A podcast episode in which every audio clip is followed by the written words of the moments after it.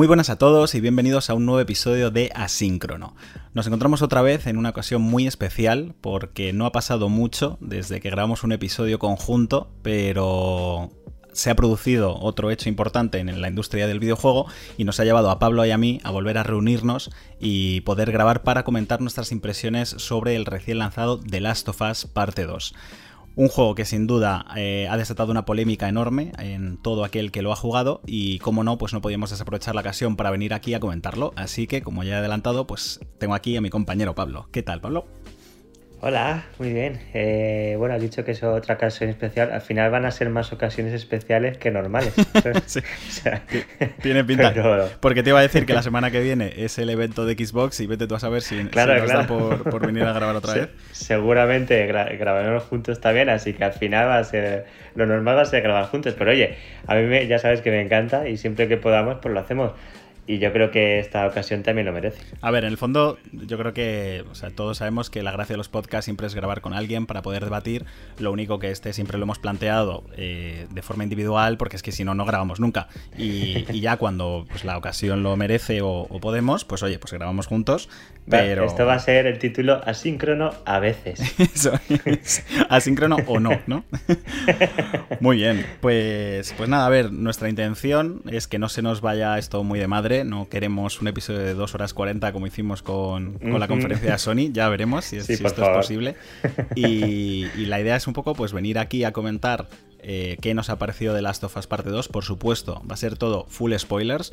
Eh, muchísimo cuidado a aquellos que no lo hayáis jugado porque desde el momento 1 vamos a soltar los spoilers más importantes porque de lo que se trata es de comentar eh, qué nos ha parecido la apuesta de Naughty Dog, si es arriesgada, si no es arriesgada, si es acertada, si no. Y al final lo, estábamos comentando estos días en, nuestros grupos de Telegram y hay tanto que comentar que, que te frustra un poco, ¿no? Porque es difícil dejar eh, clara tu opinión, eh, sobre todo en texto, que no queda mucho, muy claro el tono con el que lo dices y al final dijimos, oye, mira, eh, lo mismo, pues llevamos aquí todo el día de mensajes, ¿por qué no grabamos un podcast? Y, que la gente entienda mejor, pues, por qué pensamos lo que pensamos. Porque yo adelanto, lo que sí que creo es que pensamos bastante parecido, ¿no? De, por, lo, por lo que hemos ido hablando. realmente este podcast lo estamos haciendo porque pensábamos que todo el mundo en un principio tenía la misma opinión del juego y luego vimos que no, ¿no? Que solo básicamente coincidíamos tú y yo y que había otras personas que opinaban totalmente diferente o... Bueno, lo bueno de este juego realmente es que creo que... Bueno, creo no. O yo, la gente que conozco le ha gustado a todo el mundo. Otra cosa es que quizá por eso está tan bien la historia, está tan bien hecha, es que eso, que a algunos nos parece ciertos personajes buenos, otros ciertos personajes malos, entonces, pues ahí está la gracia. A ver, yo estos días, que ya una vez con el juego completado, pues me había dejado en cola todos estos podcasts eh, llenos de spoilers de las diferentes eh, empresas que, suelo escuchar, de Mary Station, de 3D Juegos, Vandal y demás. Eh, y entonces me los he escuchado todos del tirón para ver lo que opinaban. Y en el fondo piensan bastante parecido a lo que vamos a decir tú y yo. Lo que pasa es que, por alguna razón, pues en el grupo de Telegram en el que estamos, pues hay gente que no, que, piensa todo lo contrario. Y, pero no solo ellos, ¿eh? hay muchísima gente, porque la verdad es que este juego ha recibido muchísimo odio en, en internet. Y, vamos a entrar en detalle un poco para comentar el, por qué yo creo que ha sido eso y, bueno, pues ver en qué cosas coincidimos y en qué cosas no. De forma que yo directamente empezaría quizá pues tratando los diferentes grandes spoilers que son los giros de guion del juego y, comentar pues eso, qué nos han parecido, ¿no? Eh, entonces, yo creo que es innegable empezar, bueno, quizá antes de llegar a, la muerte de Joel, podríamos hablar lo que es mm, prácticamente casi empezar a jugar el juego con Abby. ¿No? Eh, que es algo bastante sorprendente porque, bueno, pues el juego comienza, pero luego de repente te sueltan con un personaje que, de hecho, es que no recuerdo si es el primero que manejas, yo creo que no, ¿no? Eh, no, el primero no, pero tienes razón que es, es muy temprano en el juego que ya empiezas a, manejarlo. O sea, no recuerdo ni siquiera bien muy, muy bien cuál es la primera misión, la verdad, cómo, cómo empieza el... Bueno, empiezas con Joel en un en un paseo a caballo. Yendo, ah, cierto. Vale, vale. Eso es verdad, es verdad. Y cuando ya llegan allí, entonces, vale, cierto, cierto. Bueno, pues la, historia es esa, ¿no? Que es un poco todo esto que ha pasado, eh, que además a, ti, tú te acordarás muy bien, similar a lo que hizo Hideo Kojima con Metal Gear Solid 2. ¿No? Que durante todos los trailers y campaña de marketing del juego nos vendía que si Snake, que si el barco y demás, y de repente empiezas el juego eh, y al poco tiempo te encuentras manejando a Raiden y además, eh, en este, bueno, en el caso de Metal Gear Solid 2 yo creo que era todavía más exagerado porque era el verdadero protagonista del juego. Y aquí la cosa está más repartida. Pero bueno, empiezas manejando a Abby, que no sabes muy bien quién es, y, ya te sorprende, ¿no? dice, ostras. De hecho, es que yo, te hice caso. Bueno, ya sabes que nosotros tenemos últimamente una filosofía de no, no ver muchos trailers en general, ni de películas ni de juegos.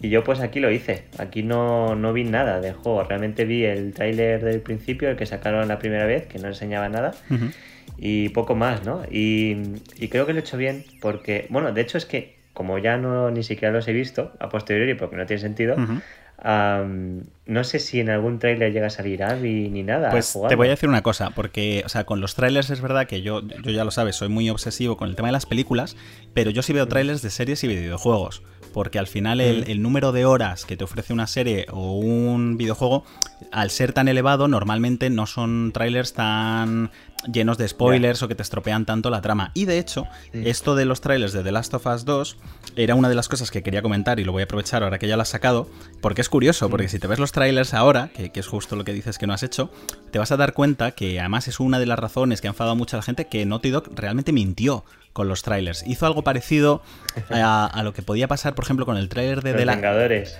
Aparte de lo... Ah, pues sí, no, no, los Vengadores también. Eh, que, había, por mm. ejemplo, que Hulk salía normal y luego resultaba que no, que, no, con la armadura. salían los trajes de, estos que usan para viajar en el tiempo, cosas así. Exacto. Luego, en el trailer de, mm. de The Last Jedi digamos, por cómo estaba montado el tráiler, no sé si te acuerdas, pero el tráiler acababa con eh, Rey diciendo necesito a alguien que me haga ver la luz o lo que sea, y salía como Kylo Ren tendiéndole la mano, ¿no? Y entonces, claro, yo que me gusta ver las reacciones de la gente a los trailers en internet, todo el mundo estaba flipando, con plan diciendo, Dios mío, Rey se va a volver al lado malo, tal, y luego veías el tráiler y las escenas eran de escenas completamente distintas y, en momentos distintos de, la película. Entonces, Naughty Dog me gusta mucho porque ha, hecho algo muy parecido con The Last of Us.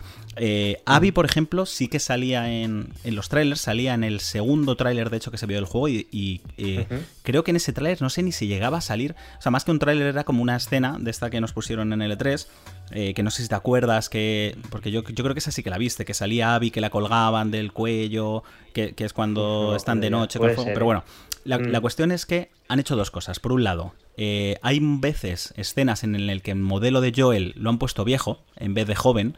Eh, que, es, que, es, cuando sale joven en los flashbacks, pero lo ponen viejo para que no te preguntes eh, por qué está Joel de joven, ¿sabes? O por qué nunca sale de viejo, ¿no? Y, que, y, que no, y que no sospeches.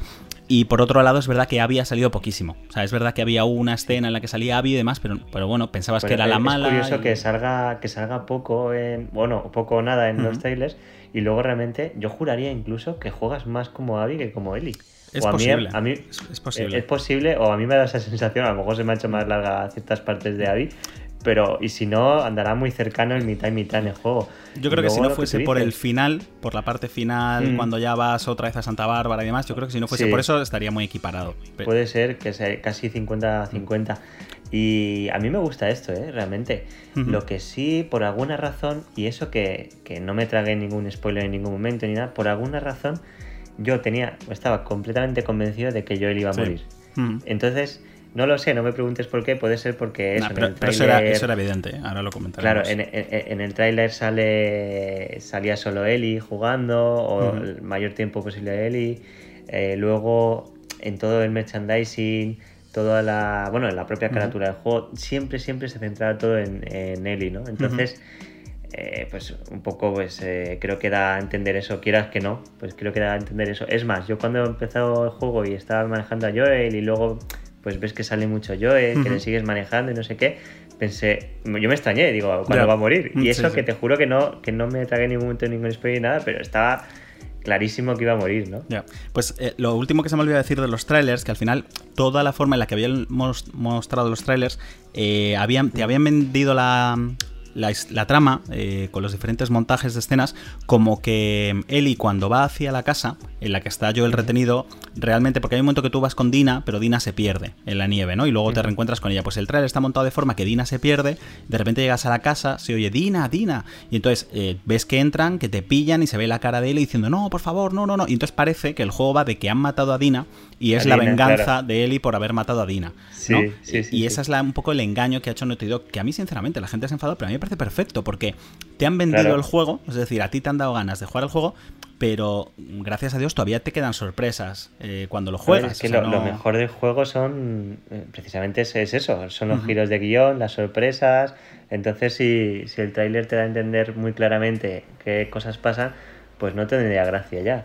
Es más, eh, tienen que jugar al despiste por eso, porque mucha gente, vamos, igual que me ha pasado a mí, supongo que mucha gente de alguna forma también estaba seguro de que iba a morir Joel y hay que hacer dudar también en eso, ¿no? Porque es que si no, no te guardas ningún cartucho en la recámara.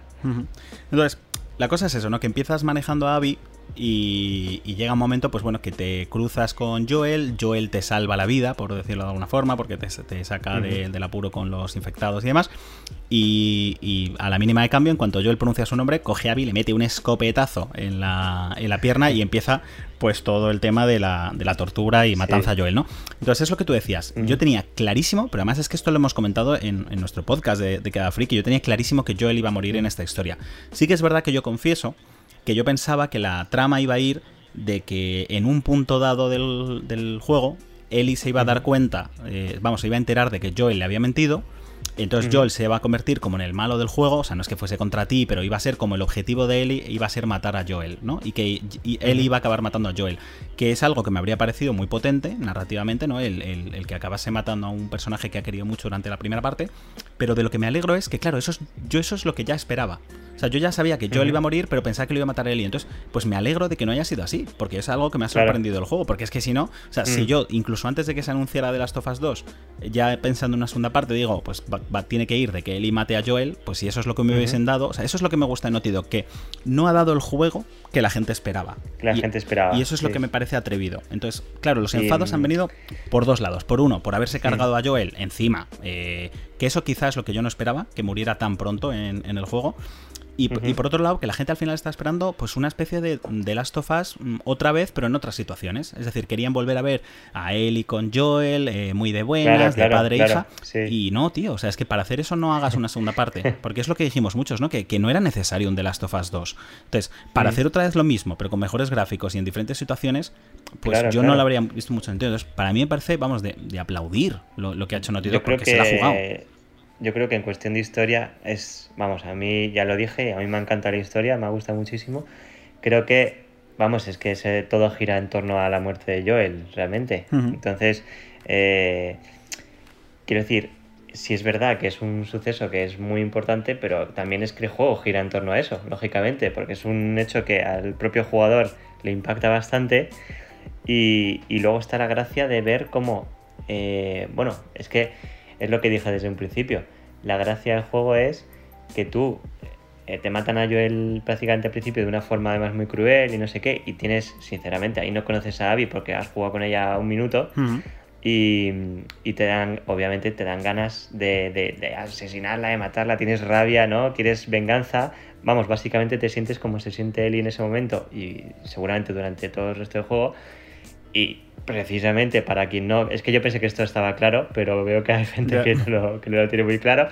Precisamente la gracia está en que el juego poco a poco te va girando la perspectiva eh, y por lo menos a mí, y creo que a mucha gente también, pues cada vez te va cayendo mejor Abby y cada vez entiendes mejor las razones de Abby hasta tal punto de que ya entraremos en esto, pero al final estás con Abby.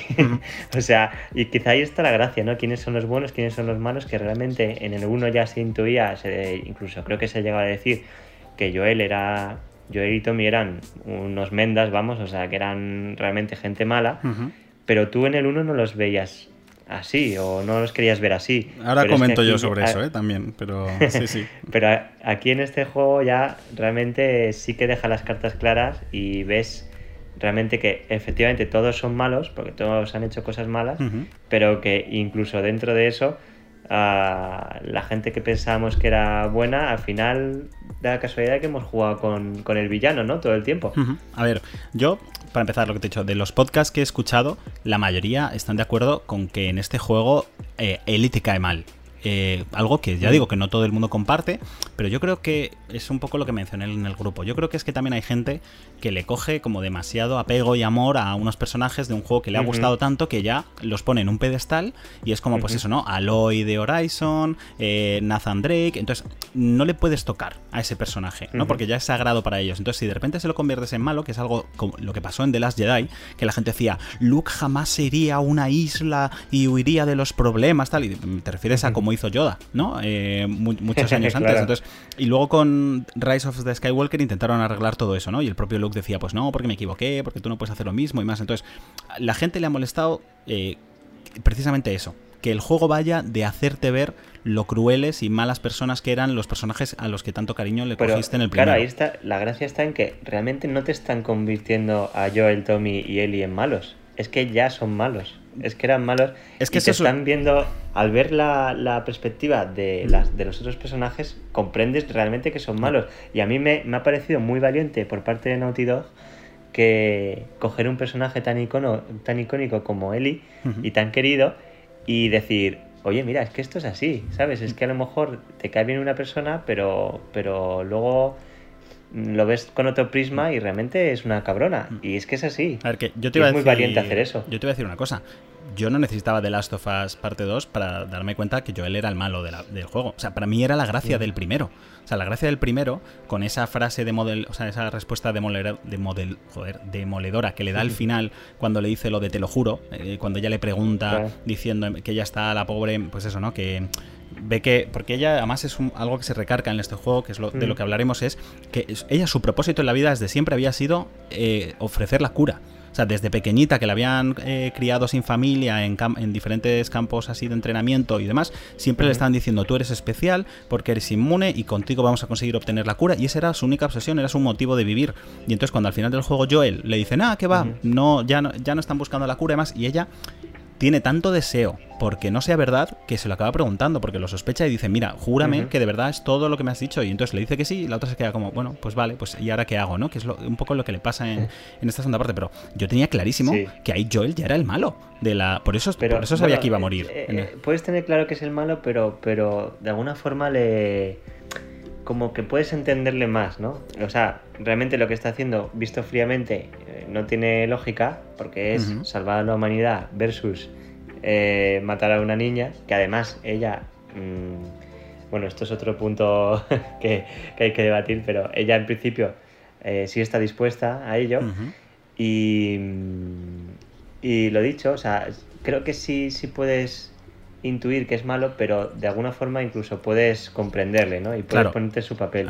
Pero es que en la segunda parte ya empiezas a ver que el comportamiento de, de Joel eh, no es correcto y más aún el de Eli, que ya entraremos luego, pero, pero el de Eli ya es clara, yo creo que es claramente maligno, vamos. Claro, a ver, pero ahí está la clave de la cuestión, que es que la gente que no está a favor del hecho de, de que Abby tenga mayores justificaciones o de que él y Joel sean malos, lo que te dicen es, pero tú no habrías hecho lo mismo en el caso de Joel. Y yo digo, por supuesto, pero sí, por supuesto, si nadie lo duda. Todo el mundo pondría a su hija, o a su, en este caso su hija adoptiva, entre comillas, por delante de, mil personas que no conocen, o de diez mil personas que no conocen. Eh, no, que, no, me quepa, no me cabe ninguna duda, pero eso no quita que eso me convierta en mala persona. O sea, si yo ahora mismo me dan a elegir entre salvar a mi hijo o pulsar y, pulsar un botón para que mueran un millón de personas en otro lado del mundo y hago eso, es entendible, pero es malo. Es de ser mala persona. Entonces, una cosa no quita la otra. ¿Que yo haría lo mismo que Joel? Sí. ¿Que por hacerlo me merezco lo que le pasa a Joel en la segunda parte? También. Mm. Porque es que lo que no puede ser. Porque es lo que te voy a decir tú, que Joel. Tiene, todo tiene consecuencias. O sea, Joel en el primer juego, que no es ningún santo, ¿eh? Que el otro día me puse a repasar la historia y salvo. Mm. desde el momento que se le muere la hija, o sea, el tío cuando llega a Ellie, que le dicen que la tiene que llevar no sé dónde, el tío no quiere llevarla. le, le, está diciendo todo el rato que se calle. Cuando llega al sitio y se entera de que es que es inmune, también se quiere olvidar de ella. Cuando ya por fin le empieza a coger más o menos cariño, el tío va matando a todo el mundo, pero además de una forma bastante sádica, o sea, sin ningún pudor ni nada. Y en el momento en el que se entera de que le pueden quitar, porque el único afectado por, esa situación final sería él, porque Eli está a favor de, morir. Eh, porque además es algo que dice en el segundo juego y la gente te dice, no, pero es que en esa situación ya es adulta y piensa distinto. Pero perdona, pero es que en el primer juego, el final también te dice, hay un montón de gente que ha muerto y yo sigo viva y mi propósito era eh, ser la cura. Y eh, dime que lo de las luciérnagas es verdad, ¿sabes? O sea, ella está insistiendo. se cabrea por eso, claro. Claro, claro. Entonces, mm. o sea, ella estaba totalmente dispuesta a morir. Entonces resulta que la gente está dispuesta a operarla para salvar a la humanidad. Que, que es verdad que te dicen, bueno, es que no garantizaban que fuera la cura, pero tío, es que con un, una, un por ciento de probabilidad, de salvar a todo el mundo compensa. Eh, sobre todo si, si ella está dispuesta a morir, ¿sabes? Es verdad que, se que la gente te dice, es que deberían haberla despertado y preguntado. Vale, puede ser, pero es que sinceramente la responsabilidad del médico no puede ser jugársela a que una niña, no, recuerdo qué edad tiene en el primer juego, no sé si son 15 años o 13 años, pero no se la puede jugar, claro, no, se la, no, puede eh, decidir, es como si tú le mm. preguntas a, a un líder mundial si va a empezar la tercera guerra nuclear y, le pregunta a su hijo, ¿quieres que empiece la tercera guerra nuclear o no? Pues no, un, niño no puede depender, o sea, no puede ser el que tome las decisiones sobre el futuro de la humanidad, ¿sabes? Aunque sea muy triste. Entonces, Joel es el único que ahí, eh, por su egoísmo, no quiere perder a, su hija, ¿no? Que es un poco lo que ha conseguido recuperar de, de que se la quiten. Pero bueno, entonces, yo creo que ahí queda claro que nosotros estábamos a favor de que Joel tenía que morir eh, porque se lo había merecido, porque había matado a, más a decenas de personas que no le habían hecho absolutamente nada y que lo único que estaban intentando era encontrar una cura. eso no quiere decir que no nos caiga que nos caiga mal Joel, ¿eh? todo lo contrario. a mí me parece, o sea, empatizo con él, creo que, que, es un tío, además, incluso se puede ver en la escena del 2 en la que, pues eso, le lleva su cumpleaños al, al museo y demás que es un tío, sinceramente, es un tío de puta madre.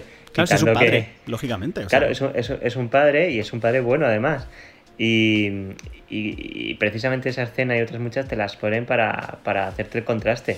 Pero es que es así, una cosa es que, que, sea bueno y otra cosa es pues que no sé, que se lo merece. Pues sí, se merece haber muerto, eso está claro. Mm. Yo por eso te digo que incluso ya desde el minuto uno, en el momento en el que muere y además de la forma que muere, o sea, yo ni siquiera llegué a sentir ese rechazo por Abby que muchos sintieron, que es verdad que muchos lo pueden sentir y luego el juego está diseñado para que la empieces a entender y digas, vale, es que ahora ya sé por qué lo hizo, pero es que yo sabía que esta gente eran los luciérnagas. No sabes, no sabes nada, absolutamente. No sabes que es la hija del doctor, no sabes nada, realmente. Ya, pero prefiero. Pero yo no necesitaba saber que era la hija en concreto mm. del doctor. O sea, me bastaba con saber que eran los luciérnagas y que habían dicho, oye, perdona, te has cargado a todos nuestros amigos eh, y encima te llevaste a la niña que nos iba a dar la cura, eh, mereces morir. O sea, mm. a mí con eso ya me Porque además sabes, sabes en todo momento que ella o sea, quiero decir que no le han matado a unos desconocidos porque la han visto y la han matado y ya está. Sabes perfectamente que ella le está buscando, sabes perfectamente que está buscando a Joel en concreto, o sea que en el fondo, aunque no sabes el motivo, sabes que sabes que su motivo tiene. O sea, no es una muerte random, realmente. Porque entonces si fuese una muerte random, tú dirías, bueno, pues sí, pues oye, estoy con él y no, o sea, es que la han matado así sin venir al cuento. Pero no, o sea, desde el principio ella sabe que está buscando a Joel por un motivo, además, concretamente a él, o sea, que sabes en todo momento que hay. Y hay otra cosa, que es justo cuando, precisamente, cuando estaba jugando esa escena y la vi, estaba hablando en directo con, con Francis, y justo ahí le, le comenté básicamente todo el, toda la trama del juego. O sea, ya le dije, mira, eh, esto va a, ser, va a ser así, esta tiene su motivo y, lo que va a pasar es que ahora mismo eh, el juego está claramente hecho para que te dé rabia a Abby, pero luego va a ir girando las tornas poco a poco, vas a comprender los motivos de Abby incluso te va a caer bien Abby. Y efectivamente, o sea, fue lo que pasó. Mm. Entonces, no, es, una trama que sea muy difícil de adivinar, pero la gracia y el juego está muy bien hecho porque realmente lo consigue. Ya, pero yo es que ya te digo que es que yo, vamos, yo se podía haber acabado el juego en la muerte de Joel y, habría sido Team Abby. O sea, es decir, lo habría entendido, habría dicho, en este momento las tablas se han quedado eh, igualadas, ¿sabes? es decir, eh, Joel hizo una cosa muy mala, estos tíos se han vengado y han acabado con él, y además, si es que lo dejan muy claro, tío, es que ni siquiera matan ni a Tommy ni a Ellie. ¿Sabes? Que, podrían haberlos matado porque sabían que entonces podían, porque les habían visto la cara y podían ir detrás de ellos. No, no, no, es que dicen claramente, solo veníamos a por este tío, porque este tío era el malo. ¿Sabes? Entonces, en ese momento yo no necesitaba ninguna excusa más. Luego es verdad que encima vas todavía entendiendo más cosas y dices, joder, es que encima era la hija del doctor. Eh, luego vas viendo toda la vida de, esta persona y claro, la, para mí la única justificación de, que es algo que me parece que el juego también hace bastante bien y que creo que es la otra clave, es el momento en el que Joel muere, Ellie se tendría que haber quedado quieta, ¿no? Tendría que haber dicho, eh, pues lo entiendo porque Joel hizo esto. Pero claro, yo, eh, con la información que te da el juego, en ese momento tú no sabes lo que hizo, eh, que Ellie sabe lo que hizo Joel. ¿Sabes? O sea, tú no sabes que Ellie sabe que Joel le había mentido. O sea, tú pensabas que en algún momento tendrían esa conversación, pero como no la han tenido delante de ti, tú dices, bueno, pues claro, entiendo que, que Ellie vaya detrás de esta gente porque dice, pero bueno, ¿estos quiénes son? ¿Y por qué han venido y de repente le han dado esta paliza a Joel? ¿Sabes? E-, ella, no comprende eso, no, no, no, vamos, es lo que tú piensas. Pero es que en uno de los flashbacks te enteras que sí que lo sabe. Y entonces ahí ya sí que pierde toda la justificación. O sea, que Ellie se vaya detrás de... Es más, en el, momento final se lo dice, le dice, oye, sé lo que hizo Joel, claro. Sé, sé, tus motivos y, se lo dice claramente. entonces, vamos a entrar en la materia esta. A ver, es que, claro, recapitulando, luego ya cuando sabes toda la información, es lo que tú dices, al principio te puede dar lugar a duda y de hecho el juego está bien hecho en ese sentido. Pero pero en el momento que tú ya sabes toda la información y te has pasado el juego, yo creo que es innegable que Abby no solo eh, tiene más motivos para odiar a Ellie, sino que. Eh, sino, vamos, es que yo creo que está clarísimo. Primero, eh, le perdona dos veces la vida.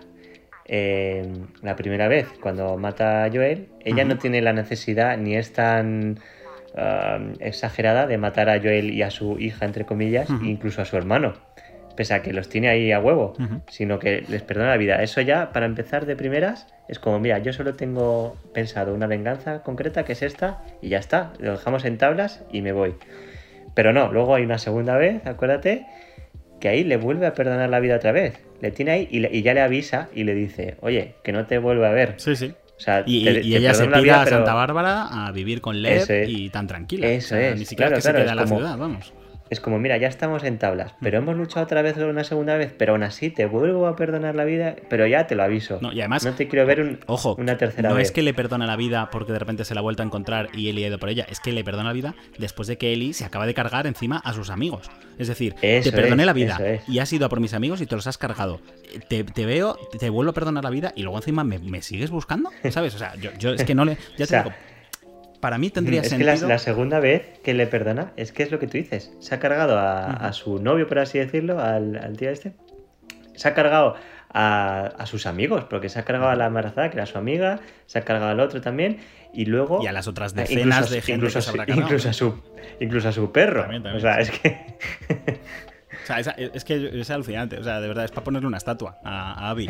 Que aquí realmente, claro, o sea, el motivo por el que no lo mata, yo creo que es la justificación de que Lev exista en esta historia. Porque yo sí que es verdad que yo creo que estamos de acuerdo y lo hemos comentado, que el juego es demasiado mm. largo y, para mí el personaje de Lev sobra. Está ahí porque en parte yo creo que por alargar el juego y por el hecho de poder decir que es un juego de 30 horas y que la gente lo de siempre, ¿no? Vea justificación por gastar 70 euros. Y, también por el hecho de que esté en ese momento para que haya una fuerza que le impida a Abby eh, vengarse. Pero yo creo que se podría haber buscado otra forma, sinceramente. O sea, no, yo creo que no era necesario que estuviese Lev ahí para decirle, Abby, no lo hagas, para que Abby, pues de repente se hubiese, hubiese parado y no hubiese matado a. De hecho, Abby al principio se quería ir directamente sin, sin pelea en la escena final, que esa es otra. O sea, es que ahí en vez de querer crezca, otra vez, por tercera vez, eh, ella solo coge la barca y se quiere ir y le dice, oye, eh, no me acuerdo el diálogo muy bien, pero dice algo así como, mira, yo me quiero ir cada uno por su lado y ya está, ¿sabes? Sí, no, y la otra le coge del pelo, la tira, amenaza a, con matar a Lev, o sea... Claro, y la gente. es que es, flipante. Y la gente dice, muy, muy graciosa, la gente dice, ya, pero le acaba de salvar la vida. Es decir, porque si Eli no fuese a Santa Bárbara, eh, Abby moriría. Y es ya cachondo, pero es que Abby está en Santa Bárbara porque se tuvo que ir a Santa Bárbara después de todo lo que hizo Eli. Porque si no, a, Abby no la habrían repudiado de los luciérnagas, ¿sabes? En plan. Y da igual si la salva, porque la está salvando para poder matarla. Sí, sí, sí, tal cual, tal cual. Es, como, es como te voy a salvar, te voy a bajar del palo, pero para meterte yo otro, ¿sabes? En plan. Entonces, yo, yo sinceramente es que no, no veo justificación alguna para que alguien de verdad pueda pensar que Eli tiene más razones para, mm. para matar a Abby. Porque ya digo que la única justificación sería que Abby no supiese lo que había hecho Joel mm. y que se enterase mm. al final. Y entonces dijese, vale, y sabes, si parase por esa razón, en plan decir, Joel, lo entiendo, no sabía que te había hecho este daño y más. No, no, pero es que la tía sabe lo que ha hecho y en vez de quedarse en tablas, decide ir a por Abby. Y además todo el mundo se lo está diciendo, ¿sabes? Que llega un momento que Dina le dice para y Jesse le dice para y la tía sigue que no y dejando a gente atrás. ridículo. Incluso yo me acuerdo que estaba jugando esa parte y pensaba, no me puedo creer. O sea, ya me parecía ridículo la segunda vez que busca a Greska. Pero ya, la tercera vez es como, no me puedo creer ya que no dejes el tema en paz. O sea, aún así, de, aún así, quitando todo esto que estamos diciendo, eh, yo no lo estoy diciendo como algo que esté mal escrito, ¿eh? O sea, yo creo que el juego está escrito de una forma bestial y la historia me ha parecido muy, muy, muy buena. Eh, solo. Eh, o sea, estamos, hablando de quién es el malo de la historia. Claro, estamos un poco criticando, no criticando. Quiero decir que no se tome esto como una crítica a la historia, porque la mm. historia para mí me parece perfecta. Simplemente estamos diciendo que hay gente, estamos un poco aclarando mm, para nuestro punto de vista quién es el, malo en esta historia, porque hemos visto que otras personas eh, y nos ha chocado que no tengas esa misma visión que tenemos nosotros de juego, que creo que estaba clara, pero que no, que hay, que hay mucha gente que no, que no piensa así. Pero eso hay que diferenciarlo de que nos parezca eh, creo que estamos los dos de acuerdo que nos parece que es un guion, vamos, eh, tremendo. Y la historia, la forma que tiene de narrarlo, creo que es una, forma muy adulta, muy cinematográfica, incluso más que el primero. Y, y joder, pues que a mí me gusta mucho. Y realmente eh, no pasa nada porque, o sea, yo tengo claro, obviamente, lo que estamos diciendo, que Ellie es mala, pero no pasa nada por eso, ¿eh? O sea, la gente es, simplemente que es real como la vida misma. Me creo su personaje y me creo que, sea mala, me creo incluso sus motivos, aunque sean desproporcionados, pero oye, muchas veces actuamos de forma desproporcionada, no siempre tenemos que, no siempre hacemos todo pensando, oye, mira, pues este, este me ha matado a este, por lo tanto ahora quedamos en tablas. Pues no, oye, a lo mejor si, quizás si tú y yo estuviésemos en esa situación, se nos iría también la olla como a ella y nos mataríamos por la rabia y por venganza a medio planeta. Y eso es lo que pasa en el juego. No es ni bueno ni malo. Es una historia que creo que es bastante realista y ya está. Sí, a ver, yo tres cosas sobre lo que has dicho. Lo primero, el tema de, la trama. Eh, para mí es la mejor trama que he visto jamás en un videojuego. O sea, perfecta. Eh, Sí que es verdad que creo que habría sido mejor si las escenas de Abby y Ellie hubiesen sido intercaladas, en vez de de golpe una detrás de otra. porque yo creo que se puede hacer un poco pesado cuando de repente te das cuenta de que vas a jugar prácticamente las mismas horas o otra vez todo con Abby. ¿Sabes? Yo creo que, no sé, estoy convencido de que Naughty Dog lo ha probado ¿eh? en las oficinas, porque no me creo que se nos ocurra a ti y a mí y a más gente y esta gente no lo haya probado. Entonces es posible que lo hayan probado en las oficinas y, por alguna razón vieran que no funcionaba igual de bien. Ah, yo creo que sí que me habría gustado más, que se hubiesen ido acercando poco a poco porque habría mantenido mejor el ritmo. Sobre todo porque la, parte de Lev, que estamos de acuerdo todo el mundo, eso sí, eso es innegable. Ahí incluso todo el mundo con los que hemos hablado eh, hemos llegado a la conclusión de que al juego le sobran 5 o 6 horas. Que entiendo la razón por la que le han hecho, que es lo que hemos dicho antes, que un juego, pues, no sé por qué razón la gente sigue prefiriendo que se alargue, eh, se alargue eh, artificialmente un juego a que, a que, pues eso, a que sea de 20 horas, cosa que a mí me hubiese parecido perfecto igualmente. Pero bueno, eso es otro tema. Pero, pero eso, la cuestión es que también quería comentar que, espera, espera, que, me, quedan dos, perdona. Ah, que, si no, que, si no, se me olvidan. Lo primero es eso, que para mí, y lo digo, la historia me ha gustado más que la del 1. No quiere decir eh, que la sensación con la que me quede sea mejor que la del 1, porque lógicamente la historia del 1 es una historia más agradable de, que te cuenten, mm. o sea, te vas con un, sabor de boca mejor, ¿no? Porque es una historia más emotiva, más bonita, y esta es una historia dura, joder, es desagradable, es como, pues yo qué sé, como cuando ves la lista de Schindler, no sales de ver la lista de Schindler y dices, joder, madre mía, qué pedazo de, historia, ¿no? Estoy súper mm. em, eh, motivado, pues no, o sea, sales fastidiado. Y, pero, pero la historia me parece infinitamente mejor contada. O sea, es la primera vez en un videojuego que es gracias al apartado gráfico que tiene que solo con pequeños matices de la cara, tío, o sea, yo ya mm. sabía lo, que, lo que estaba queriendo decir cada personaje. O sea, es la primera vez que veo ese nivel de detalle. Luego, la mm. otra cosa que quiero decir, que yo eh, piense que Eli es más mala en el juego, no quiere decir que Ellie me caiga mal, ¿eh? que es verdad que Ellie, por ejemplo, le ha caído mal a la mm. gente en este juego. A mí no, a mí Ellie no me cae mal y me gusta mucho su mm. personaje y me gusta jugar con ella. Simplemente pienso mm. que es la más irracional del juego, pero es lo que tú dices, es que a veces que nos comportamos de forma irracional. Y yo creo que esto viene dado porque es lo que he dicho antes, eh, en cuanto Ellie se quedó sin un propósito en la vida, pues de repente encuentra uno nuevo, que es la venganza. Es decir, pues mi nuevo propósito va a ser vengar a mi padre. ¿sabes? Eh, y lo, para mí lo único que le salva al final, porque si no sí que se me habría caído un poco el personaje de Ellie y lo habría odiado bastante, es el no matar a Abby. O sea, ese último momento en el que decide no matarle, entonces ya dije, vale, joder, hasta ahí bien, ¿sabes? Porque para mí... Eh, hay veces, eh, a mí esto me pasa, por ejemplo, no sé si a ti, cuando te gustaba una chica, eh, pero yo qué sé, por alguna razón, no o, ya tenías pareja, ¿sabes? Estabas en esta época en la que tienes 17 años y las relaciones son eh, muy... Entonces, tú ya tienes novia, pero te gusta otra, entonces no simplemente quieres saber si tienes la posibilidad de liarte con la otra persona, pero, pero, pero no quieres ponerle los cuernos a tu pareja ni dejar a tu pareja. Entonces, pues yo qué sé, hablando con ella de repente un día por la noche en una discoteca, la otra como que te insinúa y dices, vale, ya está. Yo ya sé que sí, me podría liar con esta persona. Ya no necesito liarme con ella, ¿no? Pues creo que es algo parecido a lo que le pasa a Abby, o sea, a Eli, que en el momento, o sea, ella llega a un momento en el que Abby ya está. Hay que tener el control. Claro, entonces Abby, o sea, Eli llega y dice, vale, yo ya sé perfectamente que si aguanto dos segundos más con las manos debajo del agua, Abby va a morir. Ya sé que podría matar a Abby, me quedo tranquila en ese sentido, pero lógicamente no la voy a matar, eh, pues un poco porque creo que no es lo correcto, ¿sabes? Creo que, no es necesario porque yo creo que se habría perdido. Entonces, para mí es lo que lo salva un poco. Mm.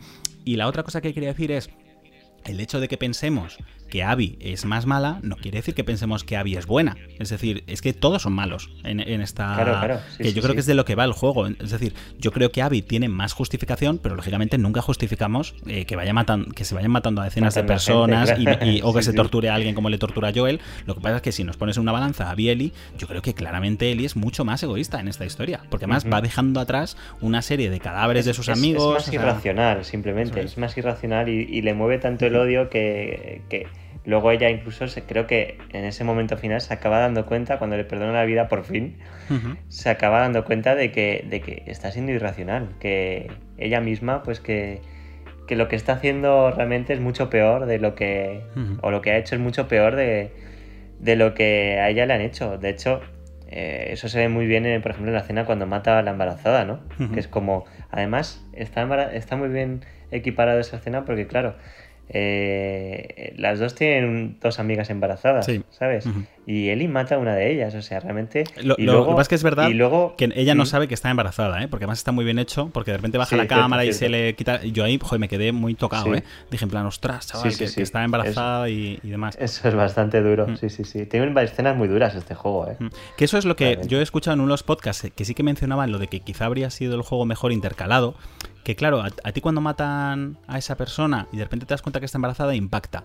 Pero tú no tienes ni idea de quién es. No sabes hasta qué punto es amiga o no es amiga de Abby, qué importancia tiene la trama. Simplemente eso pueden ser como otros tantos que te has cargado en el juego. Si te lo hubiesen ido intercalando y, ya, supieses, por ejemplo, quiénes son esos dos, habrías dicho, ostras, se ha cargado a estos dos. Verás ahora a Abby cuando llegue y, ¿sabes? O sea, entonces, no sé, yo creo que habría tenido más fuerza, la verdad. Pero... Yo creo lo, lo que menos me ha gustado de la historia realmente es la parte del relleno, que estamos todos de acuerdo que es la de Lev cuando va, pues eso, eh, pues la parte que va a buscar las cosas al hospital, que luego realmente me dio rabia porque, porque eh, todo lo que has pasado, que son varias horas de juego para, para poder operarla y amputarle el brazo, y luego se la cargan en, 10 segundos.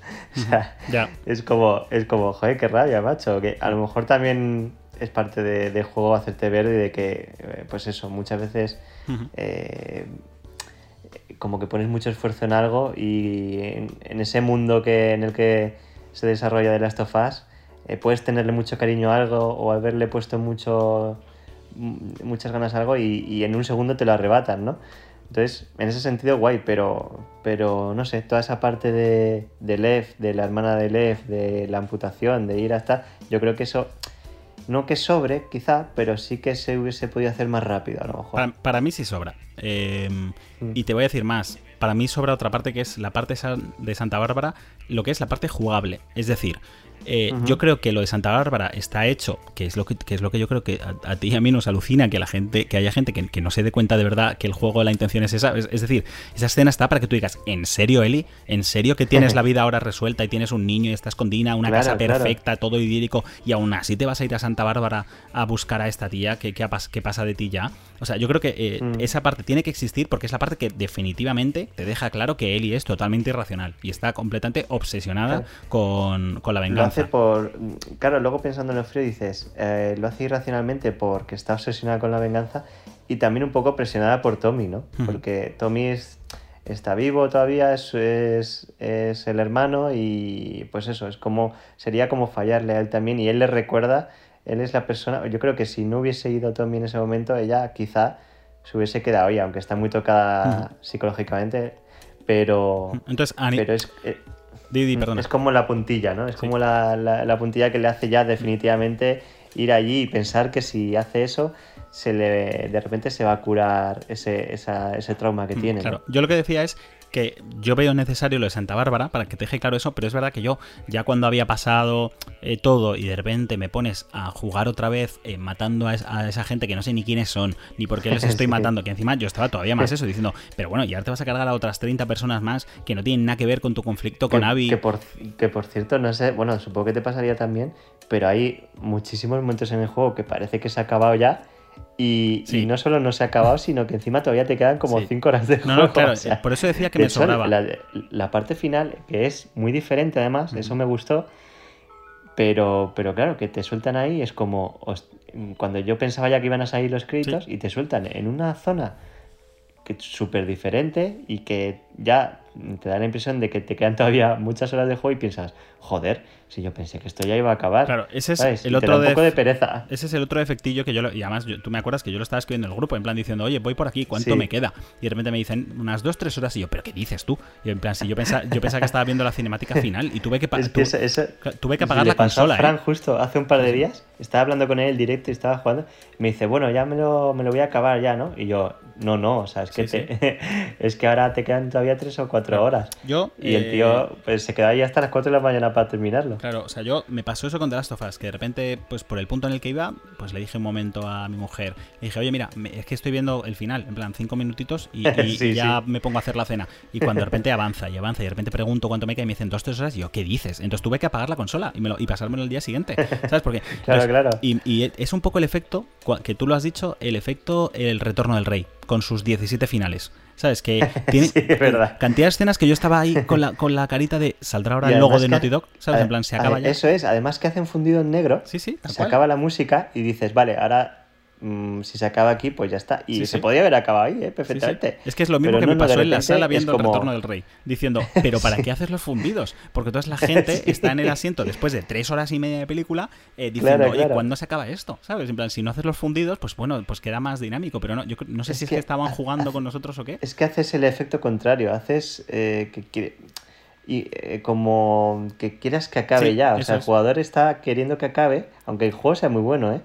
Pero esa parte que es muy que es muy diferente y aún así me gustó bastante porque por eso porque ese juego es muy divertido de jugar eso nadie lo duda Sí, sí, vamos esa parte es divertida porque además acuérdate que podías soltar a los a los infectados que están encadenados y le y, se los cargan y luego eh, pues eso eh, gráficamente es muy diferente a lo que has visto durante el resto del juego así que está muy bien.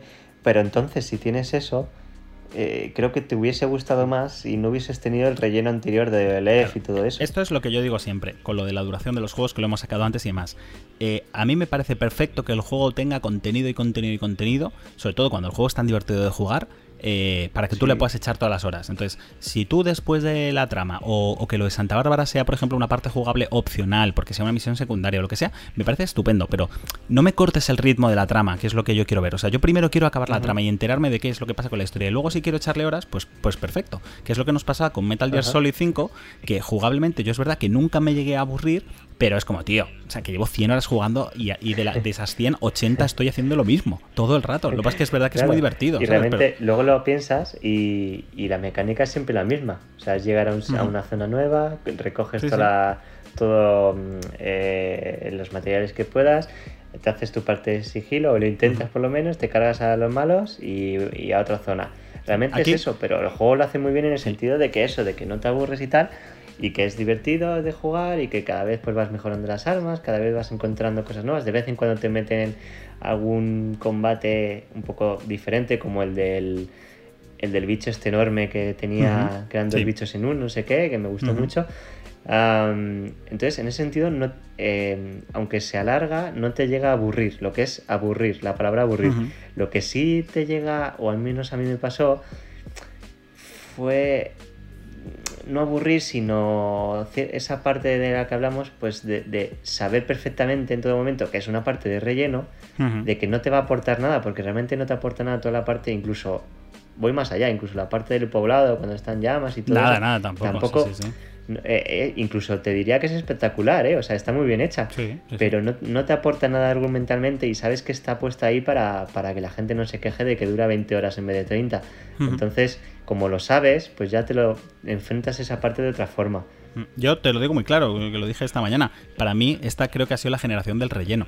O sea, la generación mm. de los juegos alargados innecesariamente, porque cantidad de juegos. El God of War me pareció más largo de lo que, de lo que podría ser perfectamente un God of War. El Metal Gear Solid 5, el juego más alargado de la historia para mí. El The Last of Us, alargado también sin necesidad. El, incluso el Spider-Man, que creo que no es un juego muy largo, es que llegó un momento que lo abandoné porque digo, es que siento que ya llevo varias horas haciendo lo mismo, ¿sabes? En, vez, de, en vez de que me pongas eh, todas las misiones de la historia una detrás de otra para que el ritmo no decaiga más, el Horizon ya ni te cuento. O sea, el, rollo de, hacer todo el rato lo mismo. Pero bueno, los pocos juegos que no, que no me llega a pasar. Pero mira, hmm. eh, creo que es eh, una opinión que tenemos que es bastante impopular, pero es que es así. Yo creo que los juegos deberían durar 20 horas. No más. A mí me parece largo, ¿eh? A, mí, a mí incluso 20 me parecen, me parecen largas. Entre 15 y 20, yo creo que 15 mm. y 20 ya es como lo máximo, ¿vale? O sea, yo, Pero... por ejemplo, Detroit mm. entiendo que es que es un juego que dura menos porque no hay casi parte jugable, entonces no te puedes entretener más y más. Pero para mí un juego de entre las 10-15 horas, dependiendo del género y demás, pero eso ya digo, mm. para la trama, que luego le quieres meter muchas más horas, estupendo, pero si yo a Metal Gear le metí 100 horas y a Breath of the Wild también. Pero... Es que de hecho, sí, es que de hecho hablando de la, de la de la duración, que ya subiré próximamente un, una review aquí, el Persona 5. Persona 5 es un juego que, me, vamos, me flipa, me está encantando, es un juegazo de 10, pero claro, es que llevo 110 horas, ojo, 110 horas, y he visto lo que me, ha dado ahora por ver, lo que me falta por hacer, y creo que me, me faltan fácilmente, y no te exagero, otras 50 horas de juego. Ya, yo O sea, yo he flipado. Entonces, quiero decir, por ejemplo, bueno, ya lo hablaré más en, más en detalle, pero es lo que estaba pensando jugando antes, precisamente. Por ejemplo, la banda sonora me encanta. Pero claro, cuando te está escuchando la misma banda sonora durante 150 horas, ya mm. puede ser es, mm, excelente que ya se te hace repetitiva sí o sí. Es que no hay mm. otra forma. Y luego, eh, el juego sí que es muy variado, tienes muchas cosas que hacer y tal, pero volvemos a lo mismo. Son 150 horas de juego que al final, quieras o no, aunque la trama gire y no sé qué, es que al final se te hace repetitivo. Mm. Entonces, aunque sea el juego perfecto, que, es un juegazo, pues intuyo que la nota, no, no puedo ir porque no me lo acabo todavía, pero ya os digo yo que la nota no va a ser perfecta por eso, simplemente y llanamente por eso. Yo, es la razón por la que no juego Persona 5, por ejemplo, un juego que me, me apetecería mucho jugar porque todo el mundo lo ha puesto genial, pero es que además te prometo que no lo entiendo, porque encima, teniendo en cuenta que los juegos cada vez se tardan más en hacer y cada vez son más caros, Encima, alargándolos, es, lógicamente no te cuesta lo mismo eh, eh, las 10 horas de relleno de The Last of Us que las 10 horas que no son de relleno. Es decir, una vez que ya tienes las mecánicas y demás, alargar el juego es más barato, ¿no? Pero es que yo preferiría que The Last of Us hubiese salido un año antes y durase 15 horas en vez de 30. ¿Sabes? es que con la tontería de alargar los juegos no solo te estás cargando el ritmo y la trama, sino que encima me estás retrasando el juego. Porque eh, lógicamente mm. no tardas lo mismo en hacerlo. Pero bueno, por, volver un poco al, tema del juego. yo creo que la trama Mm, realmente la hemos comentado casi toda. Y, ya digo, por, no alargarnos. Eh, sí que hay, por ejemplo, un punto bastante fuerte también para, muchos jugadores, que es el momento en el que por fin se juntan él y Abby en el mismo sitio, pero te hacen manejar a, a Abby que a mí eso me parece bastante interesante. O sea, el hecho de que de repente digas, espera, espera, ¿por qué si están las dos eh, tengo que ser Abby contra Ellie? ¿Sabes? Que, yo, yo he encantado con esa situación, ¿eh? Porque ya te digo que, estaba más a favor de Abby, pero hay mucha gente que le dolía un montón eso, el decir, espera, pero ¿por, ¿por qué? O sea, creo que el juego está lleno de momentos en los que te hace pulsar un botón y tú no quieres pulsarlo. Y eso está muy bien.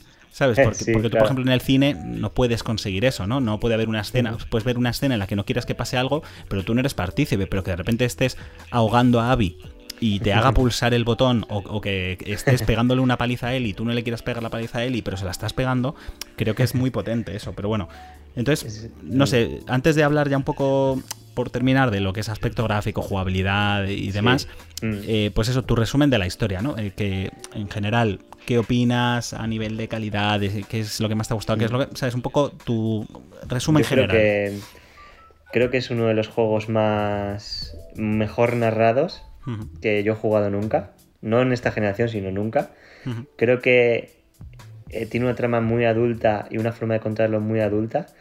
Creo que eh, la forma de hacerlo es muy acertada y creo que pese a que decimos mucho de eso, de haberlo podido intercalar y demás, creo que está muy, muy, muy medida. Incluso los detalles como el que acabas de decir, de manejar en ciertas escenas a una u otra, creo que está todo pensado al milímetro. Y creo que es un juego que, que mm, cuando lo estaba jugando, eh, sí ha habido una parte incluso que, ya lo dije, que me parecía de telefilm, porque creo que esta parte introduce muchísimos personajes que, creo que, no hacía falta meter a tantos y demás. pero una vez acabado y ya habiéndolo reposado y demás, creo que mejora. Cuando tú te das cuenta y empiezas a, Es de estos como las pelis que te dejan pensando, ¿no? Que a lo mejor las ves... Mira, es un poco... Lo voy a comparar con el final de... Que me ha pasado mucho con este juego también con, el con cuando fui a ver al cine La La Land. Em, cuando, cuando la vi me gustó muchísimo, pero por ejemplo con, el final pues me dejó frío, es más, me cabreó, no me gustó el final. A mí me encantó. Y luego, claro, pero luego cuando ya la, la reposé y la, y la volví a ver y tal, creo que el final es bestial, me gustó mucho. Y esto me ha pasado un poco así, ¿no? Ha habido momentos que me han dejado un poco frío, que también, y creo que el juego está hecho en ese sentido, de que, de que joder, también, en el fondo también me jodió ver que, que Ellis era tan mala, ¿no? O sea, que se comportaba de esa forma.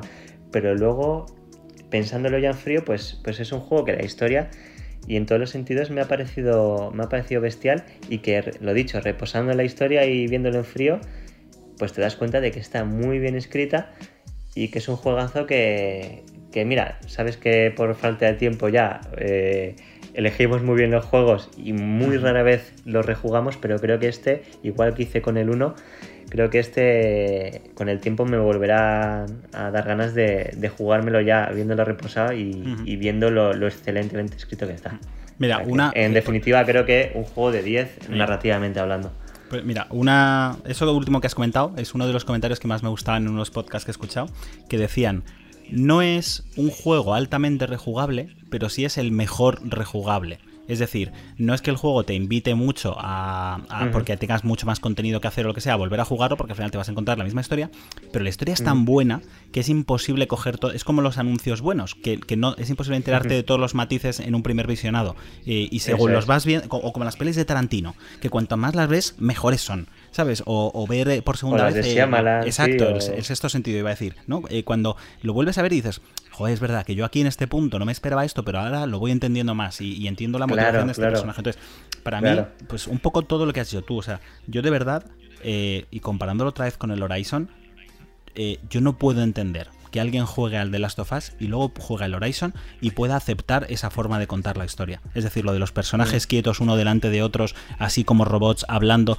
Y es la diferencia que me da igual en el fondo, eh, bueno, no me da igual, pero prefiero mil veces una historia muy simple y absurda, eh, muy bien contada, que una historia grandilocuente muy mal contada, que es lo que le pasa a Horizon. Horizon, yo no sé si al final acabaste enterándote, o sea, viendo de qué va la historia, pero la historia va, pues ya, lo sabes, de el mundo se acaba, es posapocalíptico, entonces crean una serie de inteligencias artificiales que son las encargadas de repoblar la Tierra, pero una de ellas, que es encargada de acabar con la Tierra en caso de que haya algo vaya mal, se activa, entonces tienes que ir a parar a esa y las otras inteligencias artificiales te ayudan. Bueno, bueno, o sea, una, idea de olla que dices, bueno, si, si al menos me la contases bien, pues bueno todavía, ¿no? Como puede pasar, por ejemplo, algo como Origen, que es una historia enrevesada, pero está bien contada y funciona. Pero para contarme una historia enrevesada, mal contada, tío, vete a algo más simple. Y yo siempre ponía el ejemplo con The Last of Us. Tío, The Last of Us, la historia de un padre con una hija eh, que se le muere y encuentra otra que puede ser sustituta. O God of War, ¿no? La historia de God of War no es la historia de cómo va matando a los dioses y demás, es la historia de, Kratos con su hijo. Entre padre y hijo. Claro, Eso es lo que me ha encantado de, de The Last of Us, que es una historia que va sobre la venganza y la obsesión y está muy bien contada. O sea, es que cada escena era, era brutal. Entonces, yo me cuesta muchísimo volver atrás. Y, una cosa que me da pena, que, ya os lo comenté, que es en la generación de PlayStation 3, mi juego preferido era Heavy Rain hasta que llegó The Last of Us. Y dije, tío, es que es innegable que The Last of Us es mejor. Y me pasó lo mismo con este. Yo estaba convencido de que Detroit iba a ser mi juego de la generación. Y de repente ha llegado The Last of Us 2 y, y pues es el juego con la mejor narrativa que he visto en toda mi vida. Y me gusta la forma, además, por lo que he dicho antes, porque no es el juego que yo me esperaba. O sea, es decir, ha conseguido que yo no adivinase prácticamente nada, salvo la muerte de Joel, de lo que iba a ser el juego. Y, oye, que me consiga sorprender, me hace pensar que tenía un sentido de existir este juego. Y luego además el hecho de, manejar a las dos, o sea, una, otra de las cosas que he escuchado mucho en, los podcasts es que decían, es un juego que no deja indiferente a nadie, para bien o para mal, pero eso es bueno. Es decir, porque no hay nada peor que un juego que te deja indiferente, ¿no? Que no te dice nada. Entonces, es verdad que tú podrías decir, bueno, hay una cosa que es todavía mejor que un juego que, eh, que no te deja indiferente, que es un juego que gusta a todos, ¿no? Que es tan bueno, tan bueno, tan bueno, tan bueno que gusta a todos. Pero esos, esas obras no suelen ser arriesgadas. Es decir, eh, tú ves Cadena Perpetua y le gusta a todo el mundo, ¿no? Y es una brutalidad de película y demás. Luego ves otra como Mad Max, como Gravity, como Avatar, ¿sabes? Estas películas que son tan arriesgadas que a, mucha gente no le van a gustar y a otras sí. Entonces, yo normalmente suelo preferir esas. O sea, es decir, me encanta ver, me encanta ver Cadena Perpetua, pero me gusta mucho toparme con una peli como Mad Max, de decir, ostras, no me esperaba para nada una película así a estas alturas. Pues es lo que. Que de hecho eh, hemos estado en el podcast mucho discutiendo sobre que eso, que hay gente que ve como Ellie no es mala o no tal. Pero en el fondo esa es la gracia del juego. O sea, mm, me parece bestial que, que y bueno y, es una forma de ver que está bien narrado que cada que este juego genere mucha, muchas opiniones distintas, ¿no? o sea, yo además eh, yo creo que el primer juego era más conservador porque era una historia más tradicional que sinceramente no se habían contado más en alguna otra película y demás, pero era el final el que era arriesgado, ¿no? Porque el final cuando tú ya dices, Buah, es que ahora le va a tener que decir la verdad sí o sí, y de repente te sueltas esa frase y te quedas, ostras, y en ese momento te quedas, y de hecho hubo gente a la que no le gustó el final, ¿eh? Del primero, y dijo, espera, ¿cómo? ¿Qué? Que se acaba ya, ¿sabes? Y luego ya con los años le acaba gustando. Entonces, me parece que este juego hace eso, pero durante todo el juego. En plan, que te va rompiendo pa, pa, pa, durante, durante todo el juego hasta el final. Y de hecho, eh, claro, hay una cosa que yo estaba ya cuando las últimas horas diciendo a ver cómo acaba este juego y a ver si está a la altura del, del primero, algo que es casi imposible no volver a repetirlo. Pero sí que es verdad que si la frase de te lo juro me impactó mucho, joder, la frase de eh, ya nos vemos por ahí de Eli me dejó roto. ¿Sabes? En plan, cuando ya le, Pues eso, ¿no? Le dice lo de que no sabe si le perdonará, pero que lo quiere intentar. Y, claro, le dice, see you around. ¿no? Y, tú ya sabes que no se vuelven a ver. Y entonces, joder, o sea, es demoledora. pero, pero bueno, es de lo que va el juego. O sea, es que es de. Te han contado otra historia. Y con respecto a si me gustaría, si hubiese una tercera parte, pues yo creo que, que, la podrían sacar perfectamente y no estaría mal, porque si te fijas en muchas de las trilogías, la segunda parte suele ser la oscura, ¿no? Tienes Star Wars, que la segunda es el, el Imperio Contraataca, que es en la que le dan de palos a todos y encima acaba eh, mal, eh, con Han con, eh, congelado, Luke sin una mano, luego tienes el Templo Maldito de Indiana Jones, que también es la oscura. Entonces, seguiría un poco la tónica de, de las trilogías, ¿no? Que es una primera parte normal, una segunda muy oscura y, y una tercera que ya lo cierra bien. Entonces, no sé, yo creo que es perfectamente viable que, puedan hacer una tercera parte. Y... Yo creo que la harán, sí, sí, sí. No dejan el, mm. el, final tan cerrado como para, como mi, hacerla. Mi resumen es, es, ese, que pudiendo haber cambiado cosas de la trama o no, o sea, yo sinceramente no juego a un juego que esté tan bien escrito como este, pero en mi vida. O sea, creo, creo, creo que es la primera vez que, está a la altura del cine. O sea, de decir. Sí, sobre todo por el tema de. Por ejemplo, o sea, es que es cosas como la escena de sexo de Abby.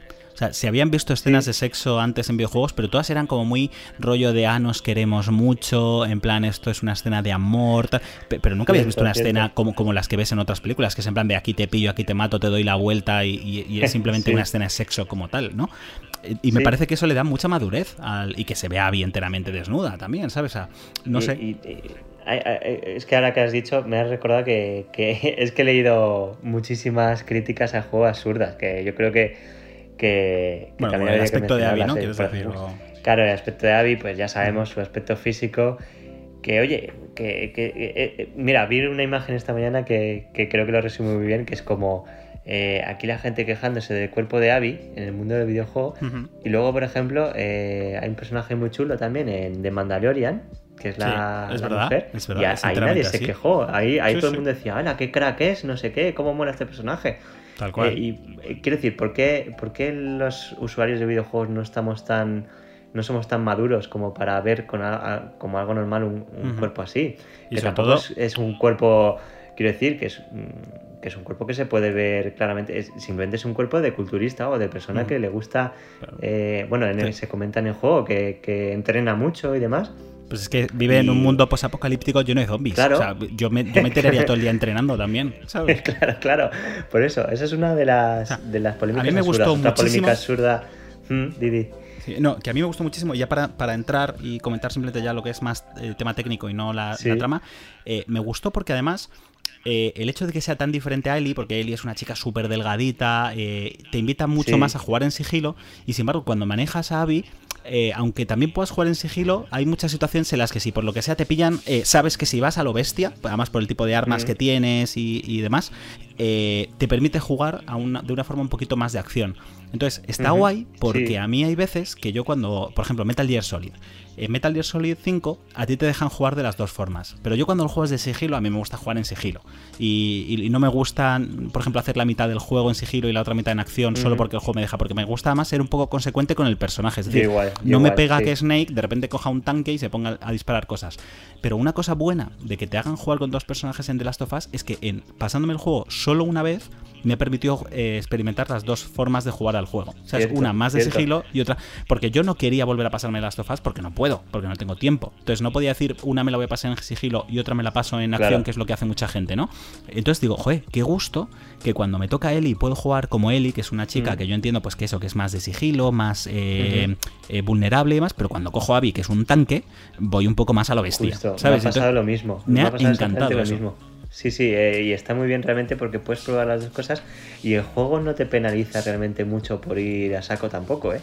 De hecho, mi forma de jugar mm, en general a este juego ha sido intentar, cuando llegabas a una zona, intentar hacer la mayor número de bajas posible en sigilo, pero luego el 90% de las veces siempre llega un momento que me, que me pillaban y luego ya pues en plan Rambo y no me ha parecido una mala forma de jugar, ¿eh? O sea, no me he sentido mm. como que lo estaba haciendo mal ni nada. No, a mí eso me, gustaba. Y me ha gustado bastante. Me gustaba que, si te acuerdas, cuando analizamos Metal Gear Solid 5, decíamos que estaba muy bien lo del modo este en el cual si un guardia te pillaba tenías unos segundos para reaccionar, para no cargarte todo ese plan que llevas montando una hora. ¿Te acuerdas, no? Sí. Eh, y es verdad que en ese juego a mí me gustaba, porque como digo, eh, te invita tanto a ir en sigilo que no, querías estropearlo y perder todos los beneficios que yo tenía. Pero aquí, eh, una cosa que también escuché en el podcast de Eurogamer que decía, The Last of Us 2 es un juego en el que el plana sale casi siempre mal. Es decir, tú te lo planeas de forma, voy a meterme por aquí sigilo, pero te acaban pillando y tienes que reaccionar súper rápido. Y está bien, porque es que el juego va de eso. Es decir, e-, no, eres un agente especial, infiltrado, espía, especialista con 30 años de experiencia. Es que eres una chica normal y corriente que lógicamente te va a salir mal, porque no eres aquí. es más, creo que es más difícil, o no sé por qué razón, a mí este juego me ha costado más ir en sigilo que el primero. El primero recuerdo que prácticamente no me pillaron ni una sola vez. Y aquí, sin embargo, todo lo contrario. De hecho, al principio me frustré un poco porque digo, a ver, ¿qué pasa? ¿Lo estoy haciendo mal? Me está costando mucho a mí también, ¿eh? Sí, sí, sí, Me está costando mucho y creo que el juego está muy bien equilibrado y creo que está hecho a posta. Porque es lo que te digo, eh, al principio me... Eh, eso, me frustré un poco porque digo, no sé si es que estoy haciendo, jugando mal al juego o qué. Y luego ya cuando me di cuenta de que realmente pues es muy probable que pase eso y que tampoco pasa nada por hacer mitad, mitad sigilo, mitad Rambo, pues al final acabé disfrutando un montón ese estilo de juego, porque es lo que te digo. Por ejemplo, en el primer juego, pues había muchas armas que apenas usaba, lógicamente. Pues tipo la escopeta o cosas así, o granadas, porque claro, si vas de sigilo. Y aquí, sin embargo, sí las uso mucho más y me ha parecido mucho más divertido en ese sentido, la verdad. Que además es lo que tú dices, ¿eh? Cuesta más ir en sigilo a pesar de que tienes muchísimas más herramientas y movimientos. Que, es verdad que es alucinante el que te puedas meter debajo de los coches, dar la vuelta. Sí, sí, sí, sí. luego la, me he fijado que la, ruta que hacen los enemigos es más imprevisible. Hmm. O sea, en el primero, pues. No te las puedes aprender ni. Las típicas rutas que siempre hacían lo mismo y nada, pues es cuestión de ir por detrás cuando se da la vuelta y ya está. Y aquí muchas veces no, aquí muchas veces te quedabas quieto en un sitio y ves que, ves que uno hacía una ruta que no pasaba por donde estabas y de repente se giraba y sí pasaba por donde estabas. O sea, yo me he fijado en eso y en ese sentido creo que en la inteligencia artificial de los, de los malos pues lo han hecho muy bien. Que realmente es un poco como la vida real, o sea, en cualquier momento y te da más sensación de peligro. O sea, Pero luego además ya es lo que es perfecto. Pero luego además es lo que decimos, que lo bueno es que cuando sale mal el plan, el juego también está muy preparado para que las partes de acción eh, es, increíble lo que puedes hacer. O sea, imagino que has visto los GIFs estos que, sube un jugador que de repente se pone a encadenar muertes, a tirarse hacia atrás, a lanzar un cóctel molotov, de repente cambia de arma y es decir, madre mía, ¿cómo puedes jugar a este juego? queda muy espectacular. de hecho, recuerdo que, en, el primer trailer que salió y demás, la gente decía que eso no era gameplay. que esas animaciones que era, era pues eso, una escena de vídeo y no sé qué. Y luego te das cuenta de que no, de que cuando estás jugando sean momentos muy épicos y que, y que ah, eso es otra cosa. Bueno, ya que estamos en nivel técnico, primero, gráficamente, bueno, ahora entraremos más, pero en lo mejor que las, las, las, animaciones Hmm. Incluso en los detalles de que la habrás visto cuando modificas un arma, que cada, cada modificación tiene, te la crees, o sea, está ahí lijando la culata, no sé hmm. qué. Bueno, a ver, sí que es verdad que hay alguna vez que de repente, pues yo qué sé, cuando le vas a poner la mira telescópica al rifle, de repente coge un pegamento, coge la mano y de repente aparece una mira telescópica y es como, Dios mío, ¿de dónde has sí. fabricado eso? ¿no? sí, pero, bueno, pero es lógico, lógicamente son concesiones que tienes que hacer, ¿sabes? Claro, pero que, que, son detalles en las animaciones que me parecen flipantes. Hmm. Yo, de hecho, te voy a decir una cosa, hmm. perdón, antes de que sigas, porque es de eso.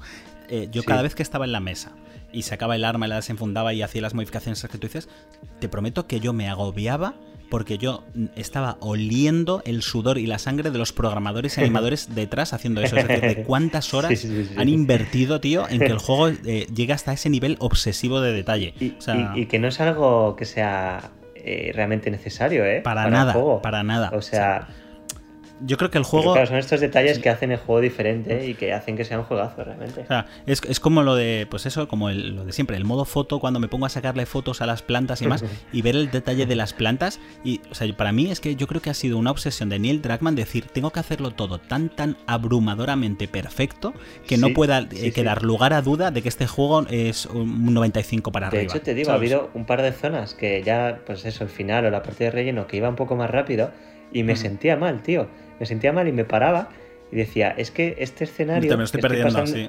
sí. que estoy pasando yo rápido, que casi ni, lo estoy, ni me estoy fijando. Eh, luego te parabas un segundo giraba la cámara y decía, es que este escenario, que es un escenario que no es gran cosa, que no tiene nada tal, es espectacular cuando te paras a mirar el detalle. y, yo pensaba, me siento mal por pasar rápido por esta zona porque sé que a lo mejor esta zona le ha costado meses tal cual, a un equipo de, cientos de personas hacerlo, ¿sabes? Tal cual. Yo te juro que iba subiendo por la casa de Eli mirando los reflejos en los peldaños, en las paredes, los arañazos, tal, y decía, los estoy eh, valorando y sé que alguien detrás le han, le han, encargado hacer esta escalera y está súper orgulloso de su escalera. Y yo voy a valorar que hay alguien detrás, porque es que es abrumador, tío, el, trabajo que hay detrás. es alucinante. Es que cada, cada, pequeño detalle, no solo en las animaciones, sino en las texturas, en incluso artísticamente. O sea, es que, es que creo que no hay ni un solo momento en el juego eh, que no sea espectacular, gráficamente Mejor, o sea, ¿eh? Claro, es que tienes momentos de, lluvia torrencial en el que ves que el agua se filtra por las paredes, ves momentos, ves, ves momentos que estás en el atardecer, que es impresionante, ves momentos con niebla, impresionante también, ves momentos que estás en lo alto de unos edificios, que casi no se ve el final de la calle, que son impresionantes también, ves vegetación impresionantemente hecha, hasta las animaciones del movimiento de los perros, de los caballos, de es que todo, todo está a un nivel enfermizo, tanto en animaciones como en detalles gráficos, que, es que creo que, vamos, es, innegable y que creo que es sencillamente el juego, mm, por lo menos, que más va al detalle y que, mm. y que gráficamente más me ha sorprendido. Y en modo foto, ya lo dije cuando empecé, que te lo dije a ti, que digo, tío, me he prohibido el modo foto porque yo soy, me conozco y soy como tú. Claro, me conozco y soy como tú y digo, este juego me voy a pasar más tiempo con el modo foto que, que, y voy a querer. Es que llegó un momento que llevaba 5 minutos de juego y había hecho como 20 capturas.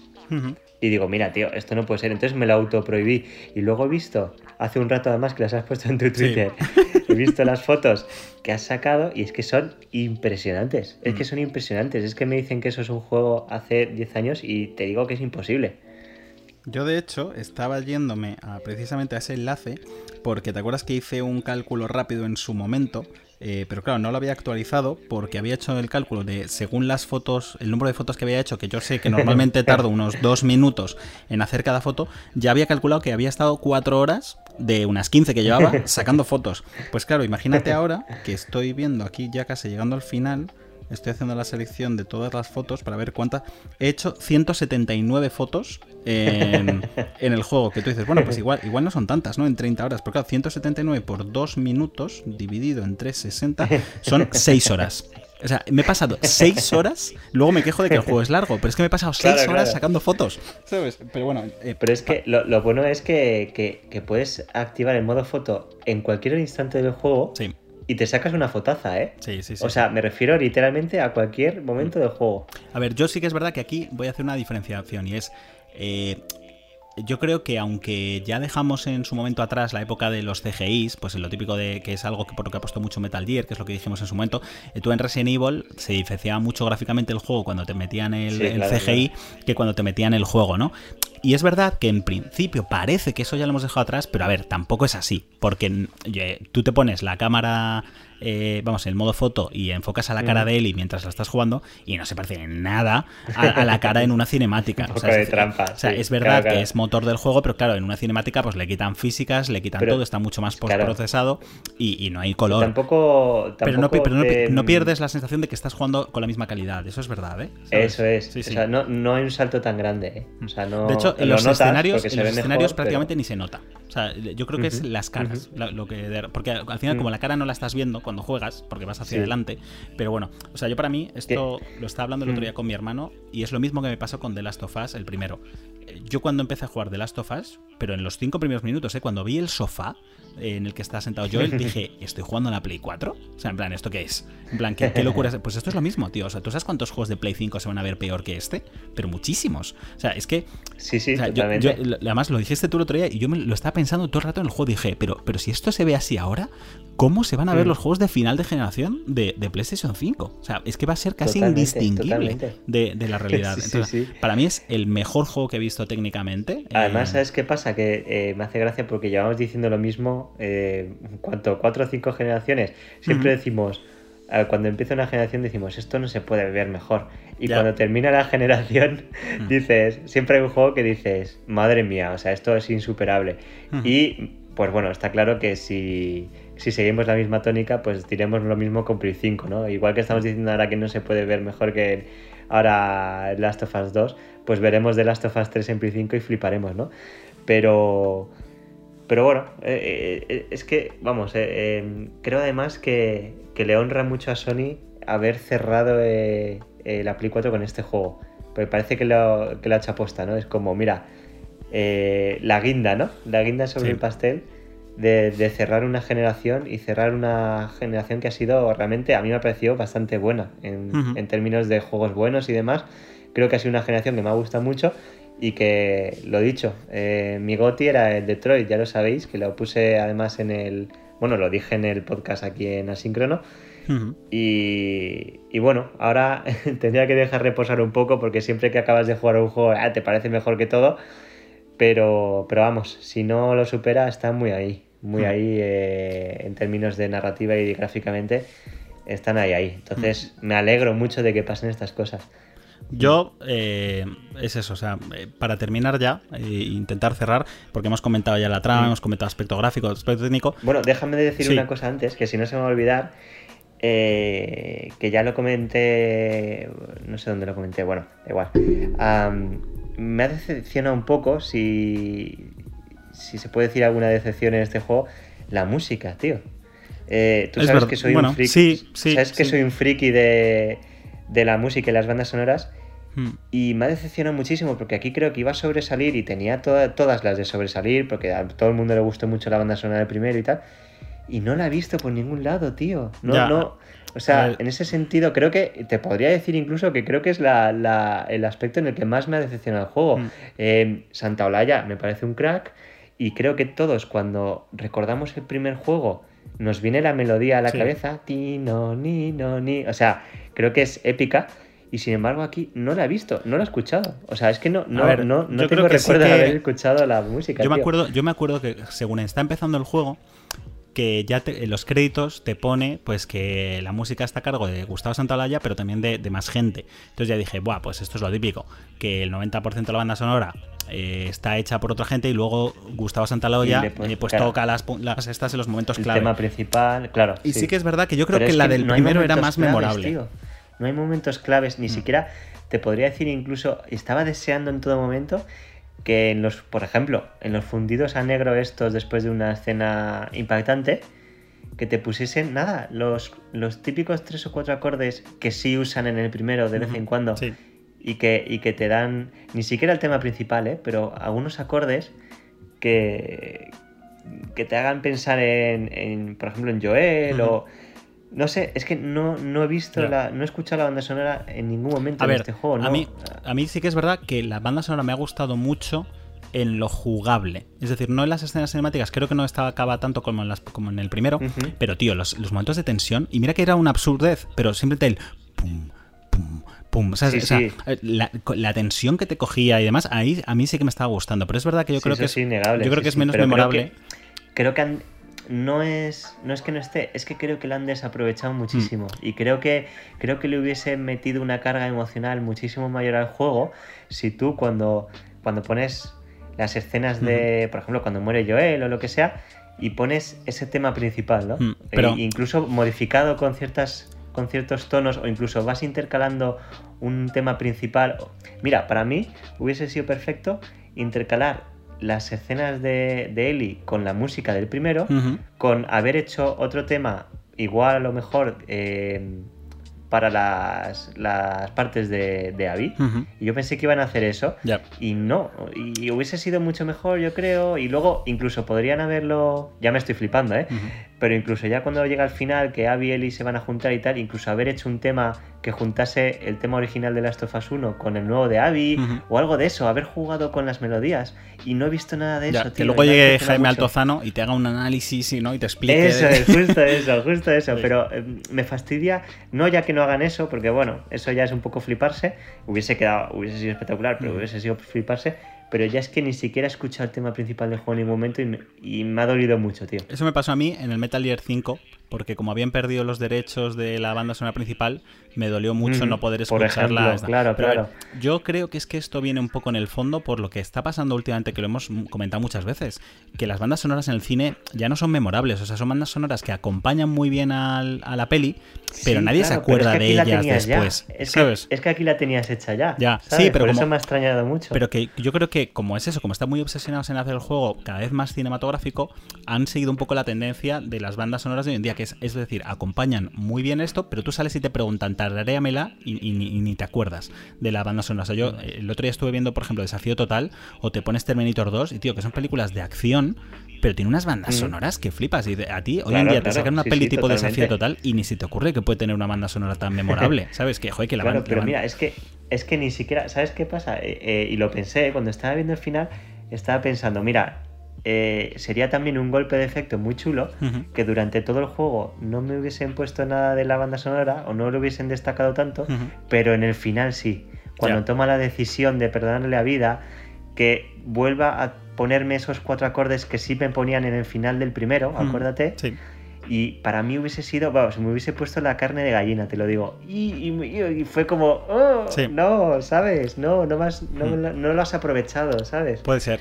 Yo, por comentar los, los dos detallitos que, que me parecían menos sobresalientes del juego, es, por un lado, eh, creo que vuelve a ser un poco ridículo que en un juego con tanta obsesión por el detalle y que en el que todo es casi tan perfecto, eh, los enemigos sigan sin ver a tus aliados. O sea, eso me parece ridículo, tío. Es que otra vez eh, se, va cruzando tu amigo por delante de todos los enemigos. Pero es que, si no, te verían, ya, si no te verían todo el rato. Ya, pero es que ya, pero es que cuando el juego es, es tan perfecto en todo lo demás, me habría o sea, no me habría sorprendido que eso lo hubiesen bordado. O sea, yo, yo, puedo entender que no pueden tirar mi partida por la borda por culpa de la IA pero yo qué mm. sé, o, haz que no se la juegue tanto y no se mueva tanto de un lado para otro, pero era un poco ridículo. O sea, es el hecho de yo ahí totalmente agazapado, yo pensaba que eso iba a estar superado y no está superado.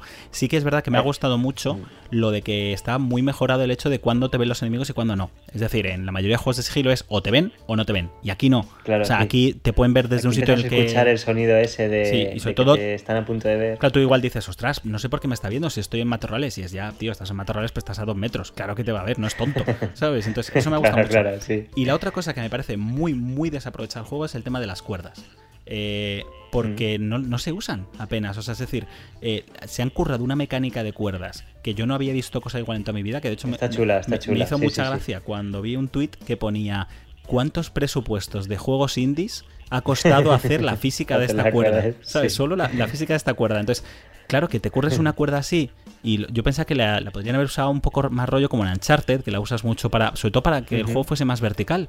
Y la verdad es que no, solo hay dos o tres sitios en los que tienes que lanzar la cuerda por un lado, subir y ya está. Ojo que está muy bien hecho, ¿eh? Y a algunas partes incluso tienes que pensar bastante cómo usar la cuerda. Pero para mí es un fallo bestial, eh, sobre todo a nivel narrativo y de coherencia, que es ¿por qué narices el hino lleva una cuerda encima siempre? Y punto. ¿Sabes? Es decir, ¿por qué, porque tienes que esperar a encontrarte una cuerda para usarla si resulta que cada vez que la usas es súper útil? ¿Sabes? No entiendo por qué no coges la cuerda y te la llevas, hija. ¿Sabes? No sé.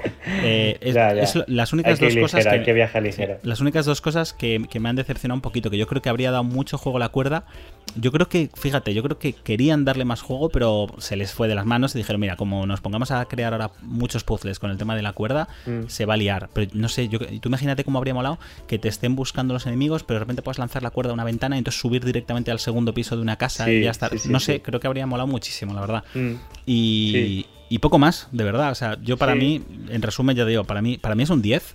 No porque sea perfecto, porque no lo es. Y lo, que siempre decimos, para mí un juego 10 no tiene por qué ser un juego perfecto, pero es un juego que, marca un antes y un después clarísimo. y, y, es eso, para mí me rompe muchos juegos. O sea, yo a partir de ahora, cuando vea las historias de otros juegos, es que me van a parecer cutres. O sea, al menos la forma en la que están contadas, ¿sabes?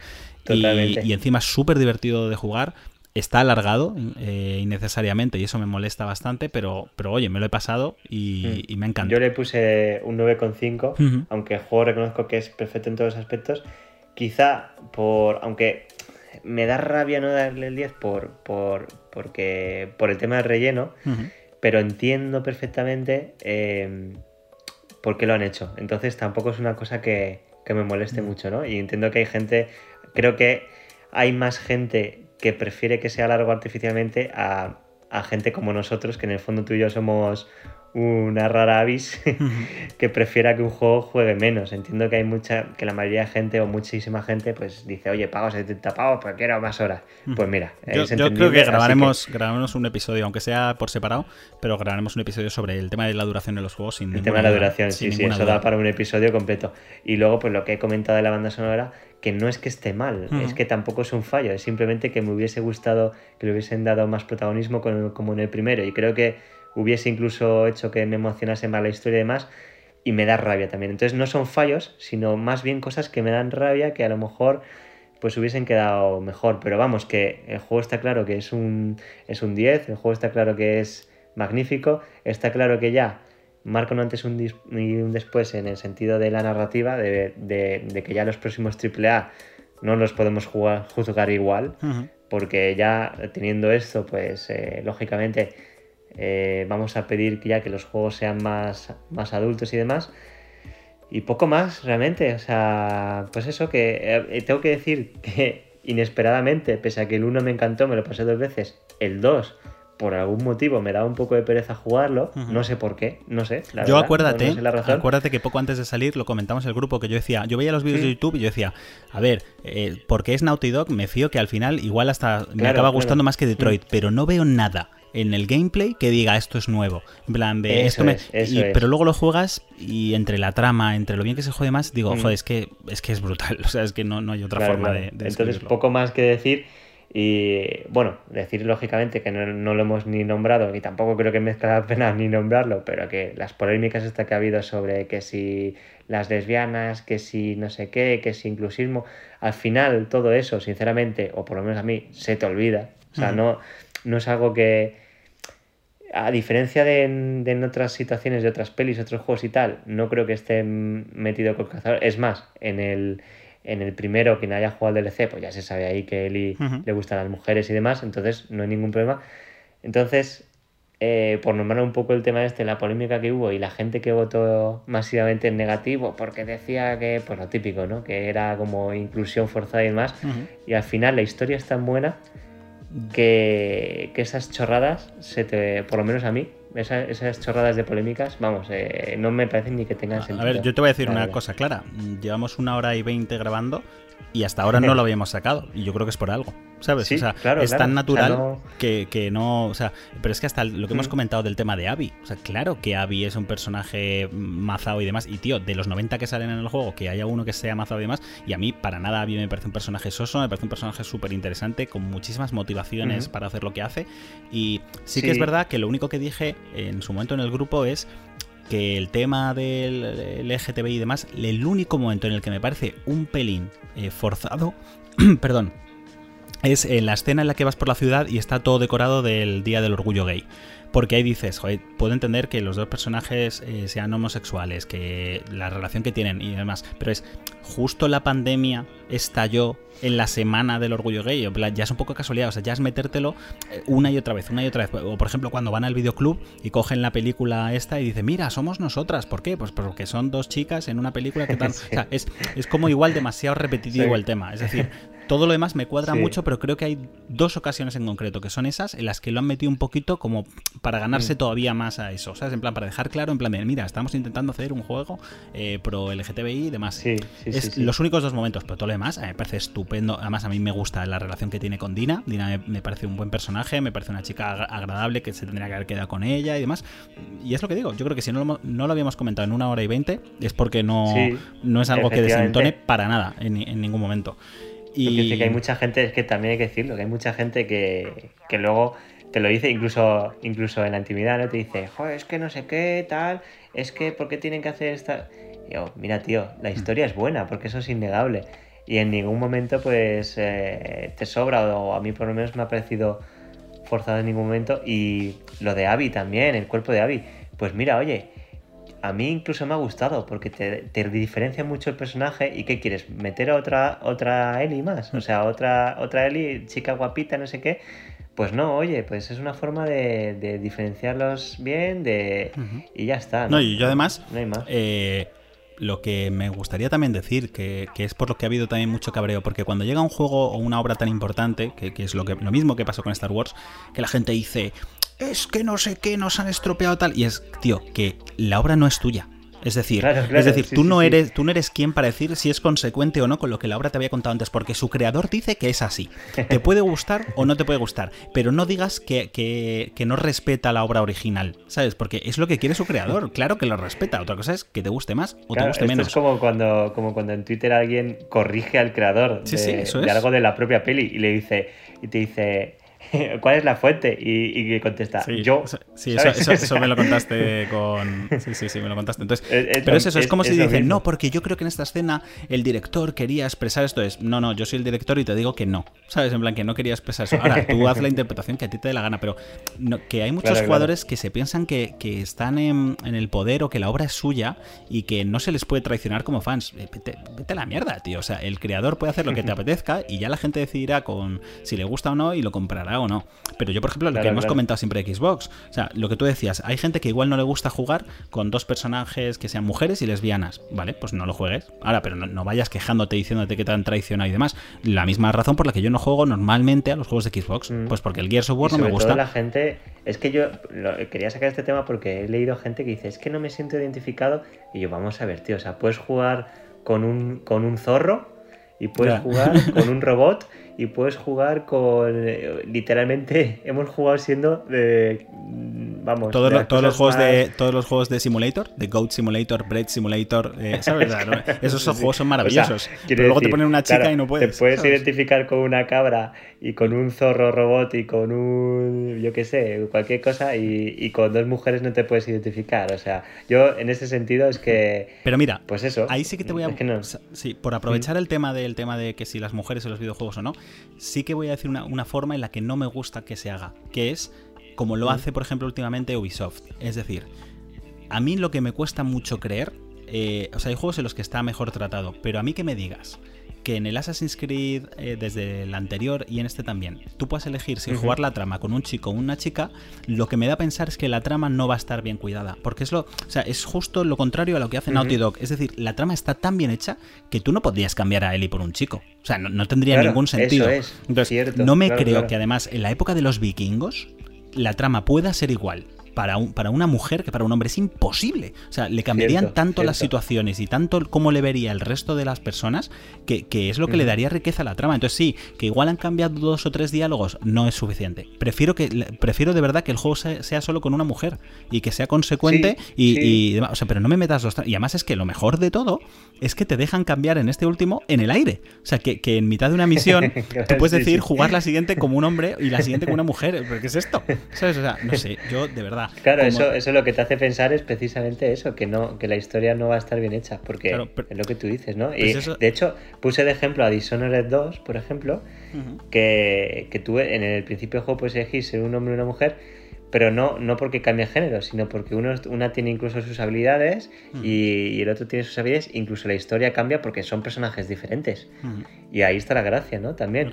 pero es lo que... tú dices, o sea, que te deje cambiar de género en el... Es lo que decimos como estoy hablando con uno, me cambio de género y vuelvo a hablar con él, es como, no sé. Claro, es, es lo que decíamos que en su momento era lo único que yo le criticaba un poco a Detroit, que Detroit te daba poder de elección pero se notaba que una trama estaba más currada que la otra. Y en Detroit no. la, grandeza de Detroit es que tus decisiones de verdad te daban a entender que, no, que era el camino correcto. Entonces, si, un juego es así, o sea, si de verdad tú me das a elegir entre un hombre y una mujer y yo jugando cada trama digo, ostras, eh, todo pasa de una forma muy chula, eh, digo, pues entonces chapó, pero es que sé que ese es un trabajo tan bestial que no lo han hecho en Ubisoft. O sea, sé que lo que se han quedado es una trama muy superficial, que sea muy generalista, muy generalista para que valga tanto si eres chico o chica. Y a mí eso no me gusta.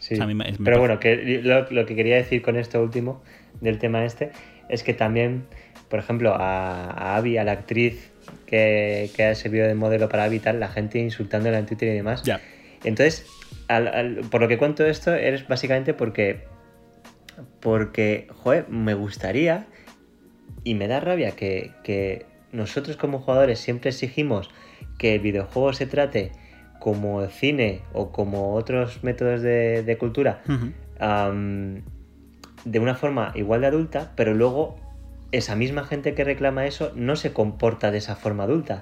Quiero decir, y por eso quería sacar este, este tema, no puedes exigir que haya tramas adultas, que haya diversidad de género, no sé qué, no sé qué, y luego, eh, pues, por ejemplo, la, actriz esta que ha hecho de Habital, mm, pues le hagan bullying, que ya ves tú, o sea, ¿por, ¿por qué? Por, por salir en un juego, o sea, fíjate.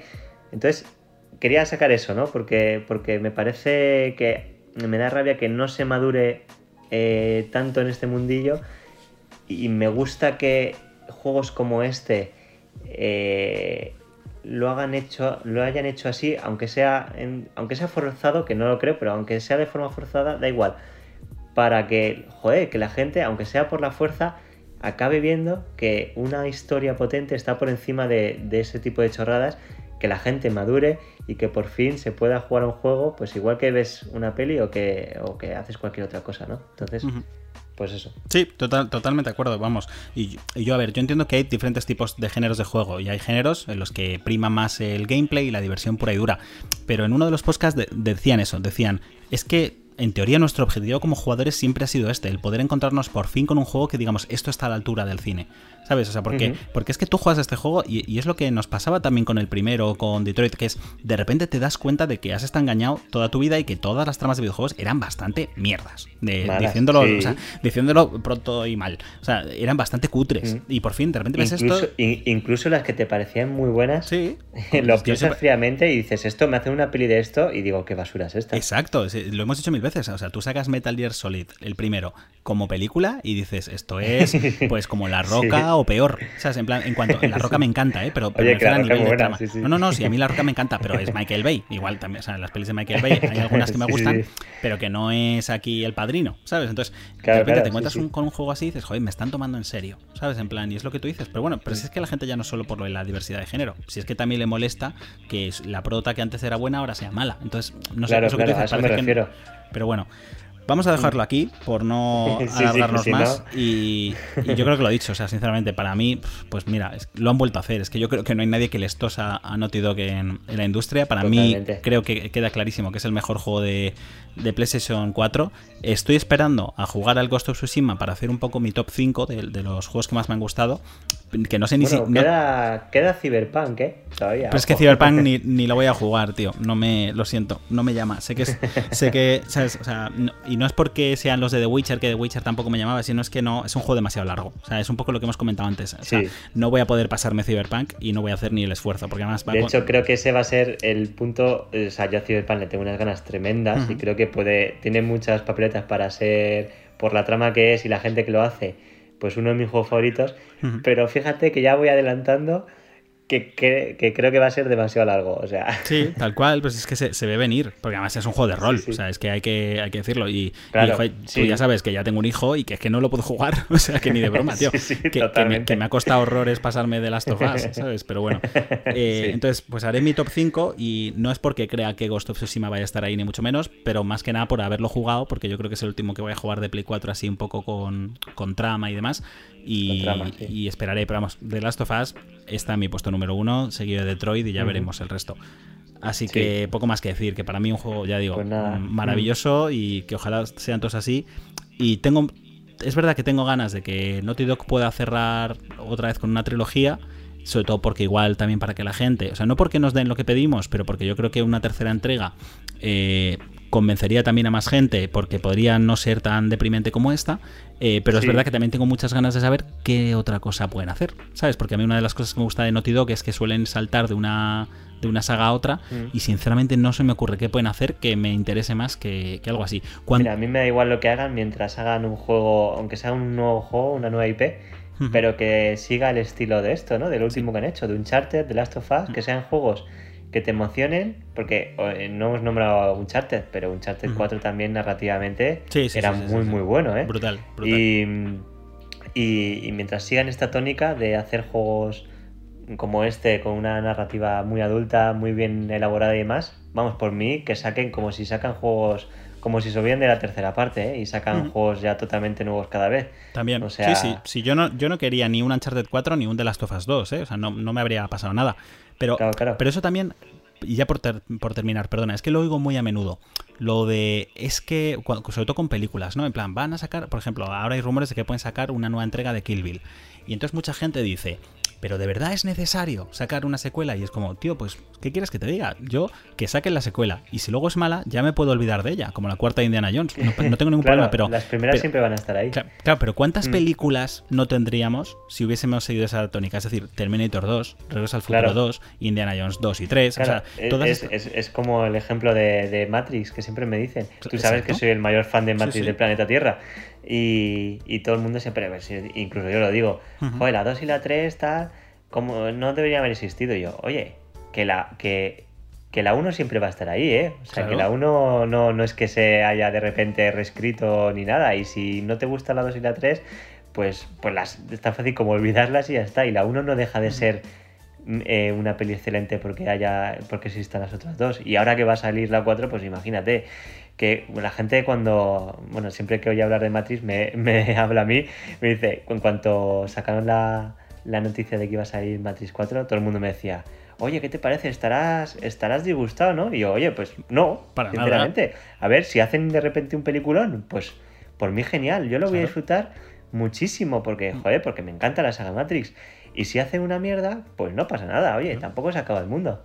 Pero además es muy, es muy sencillo. Tú además pones el ejemplo de Matrix en el cual ni siquiera me pasa nada porque existe una 2 y una 3, pero estamos en un caso en el que la 2 y la 3 eran peor que la original. Pero es que hay muchas segundas partes que son mejores. De hecho, a mí, por ejemplo, eh, The Last of Us 2 me parece mejor juego que el primero. ¿Sabes? Aunque, aunque el primero, oh. eh, ojo, aunque el, mm. al que el primero creo que es más redondo.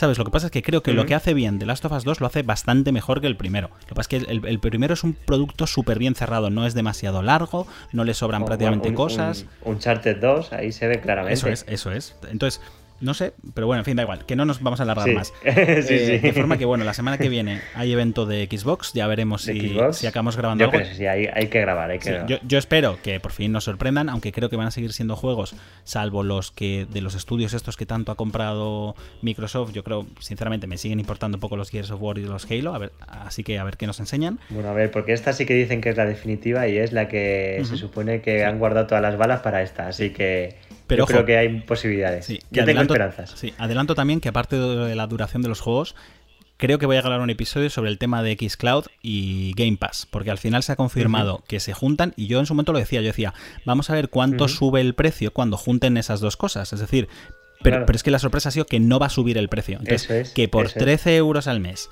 yo pueda tener un servicio teniendo los últimos juegos de Microsoft en la nube y jugarlos en cualquier parte, ojo. O sea, aquí Microsoft me ha ganado. Si, ¿sabes? Si ya como servicio del Xbox Game Pass es muy bueno, porque te hay que decirlo, es la caña. O sea, yo me he jugado ya eh, un montonazo de juegos, novedades de salida gracias a ese servicio y si encima ahora pues te añaden estas funcionalidades que ya vamos es mejorarlo y mejorarlo pero yo lo he dicho muchas veces yo, yo, he tenido el Game Pass muchas veces por un euro y luego nunca juego porque al final que si me tengo que bajar los 60 gigas de juego instalarlo eh, luego jugar en el ordenador que es en el único sitio en el que mm. lo tengo instalado pero que ahora me dices que sin instalar ni nada de repente pero tienes contentas a, las, a las dos tipos de gente. Sí, tienes contentos a los que quieren streaming y los que quieren bajárselo entonces no sé tú ya sabes que yo siempre he sido muy defensor de Stadia o sea defensor de Stadia pero no de Stadia en concreto, sino a mí lo que me gusta es la tecnología que hay detrás. Pero Stadia claramente, yo creo que con esto, ojito, que lo tiene muy chungo, porque, porque acaba de dar... Stadia ya, sinceramente, mucho tiene que cambiar su modelo o su estrategia porque, bueno, siendo claros, no, no, ha tenido, no está teniendo mucho éxito. Bueno, a mí, sinceramente, me sorprende que lo de Xcloud siga siendo rentable y lo de Game Pass con, con todo Yo creo que no lo es. Pero bueno, en fin, veremos qué pasa. Así que nada, eh, probablemente nos escuchemos, eh, si no la semana que viene, pues la siguiente cuando podamos grabar después de que haya sido el evento. Y otra vez juntos, ¿eh? Qué raro, van a ser más episodios juntos que separados. Eso es. En la síncronos, vamos a acabar a síncronos. En la medida que me dejen también aquí en casa, pero bueno, yo creo que era necesario grabar este episodio sobre The, Last of Us 2 y esperemos pues que haya gente que esté de acuerdo y gente que no, y si no estés de acuerdo, pues hacérnoslo saber en Twitter o en Telegram, nos podéis encontrar fácilmente a los dos. Así que nada, eh, un placer Pablo como siempre grabar y esperemos que podamos juntarnos eh, cada vez más para este tipo de joyas, sin duda, de, de, juegos. Seguro que sí. Así que nada, nos escuchamos en próximos episodios de Asíncrono. Hasta pronto. Adiós.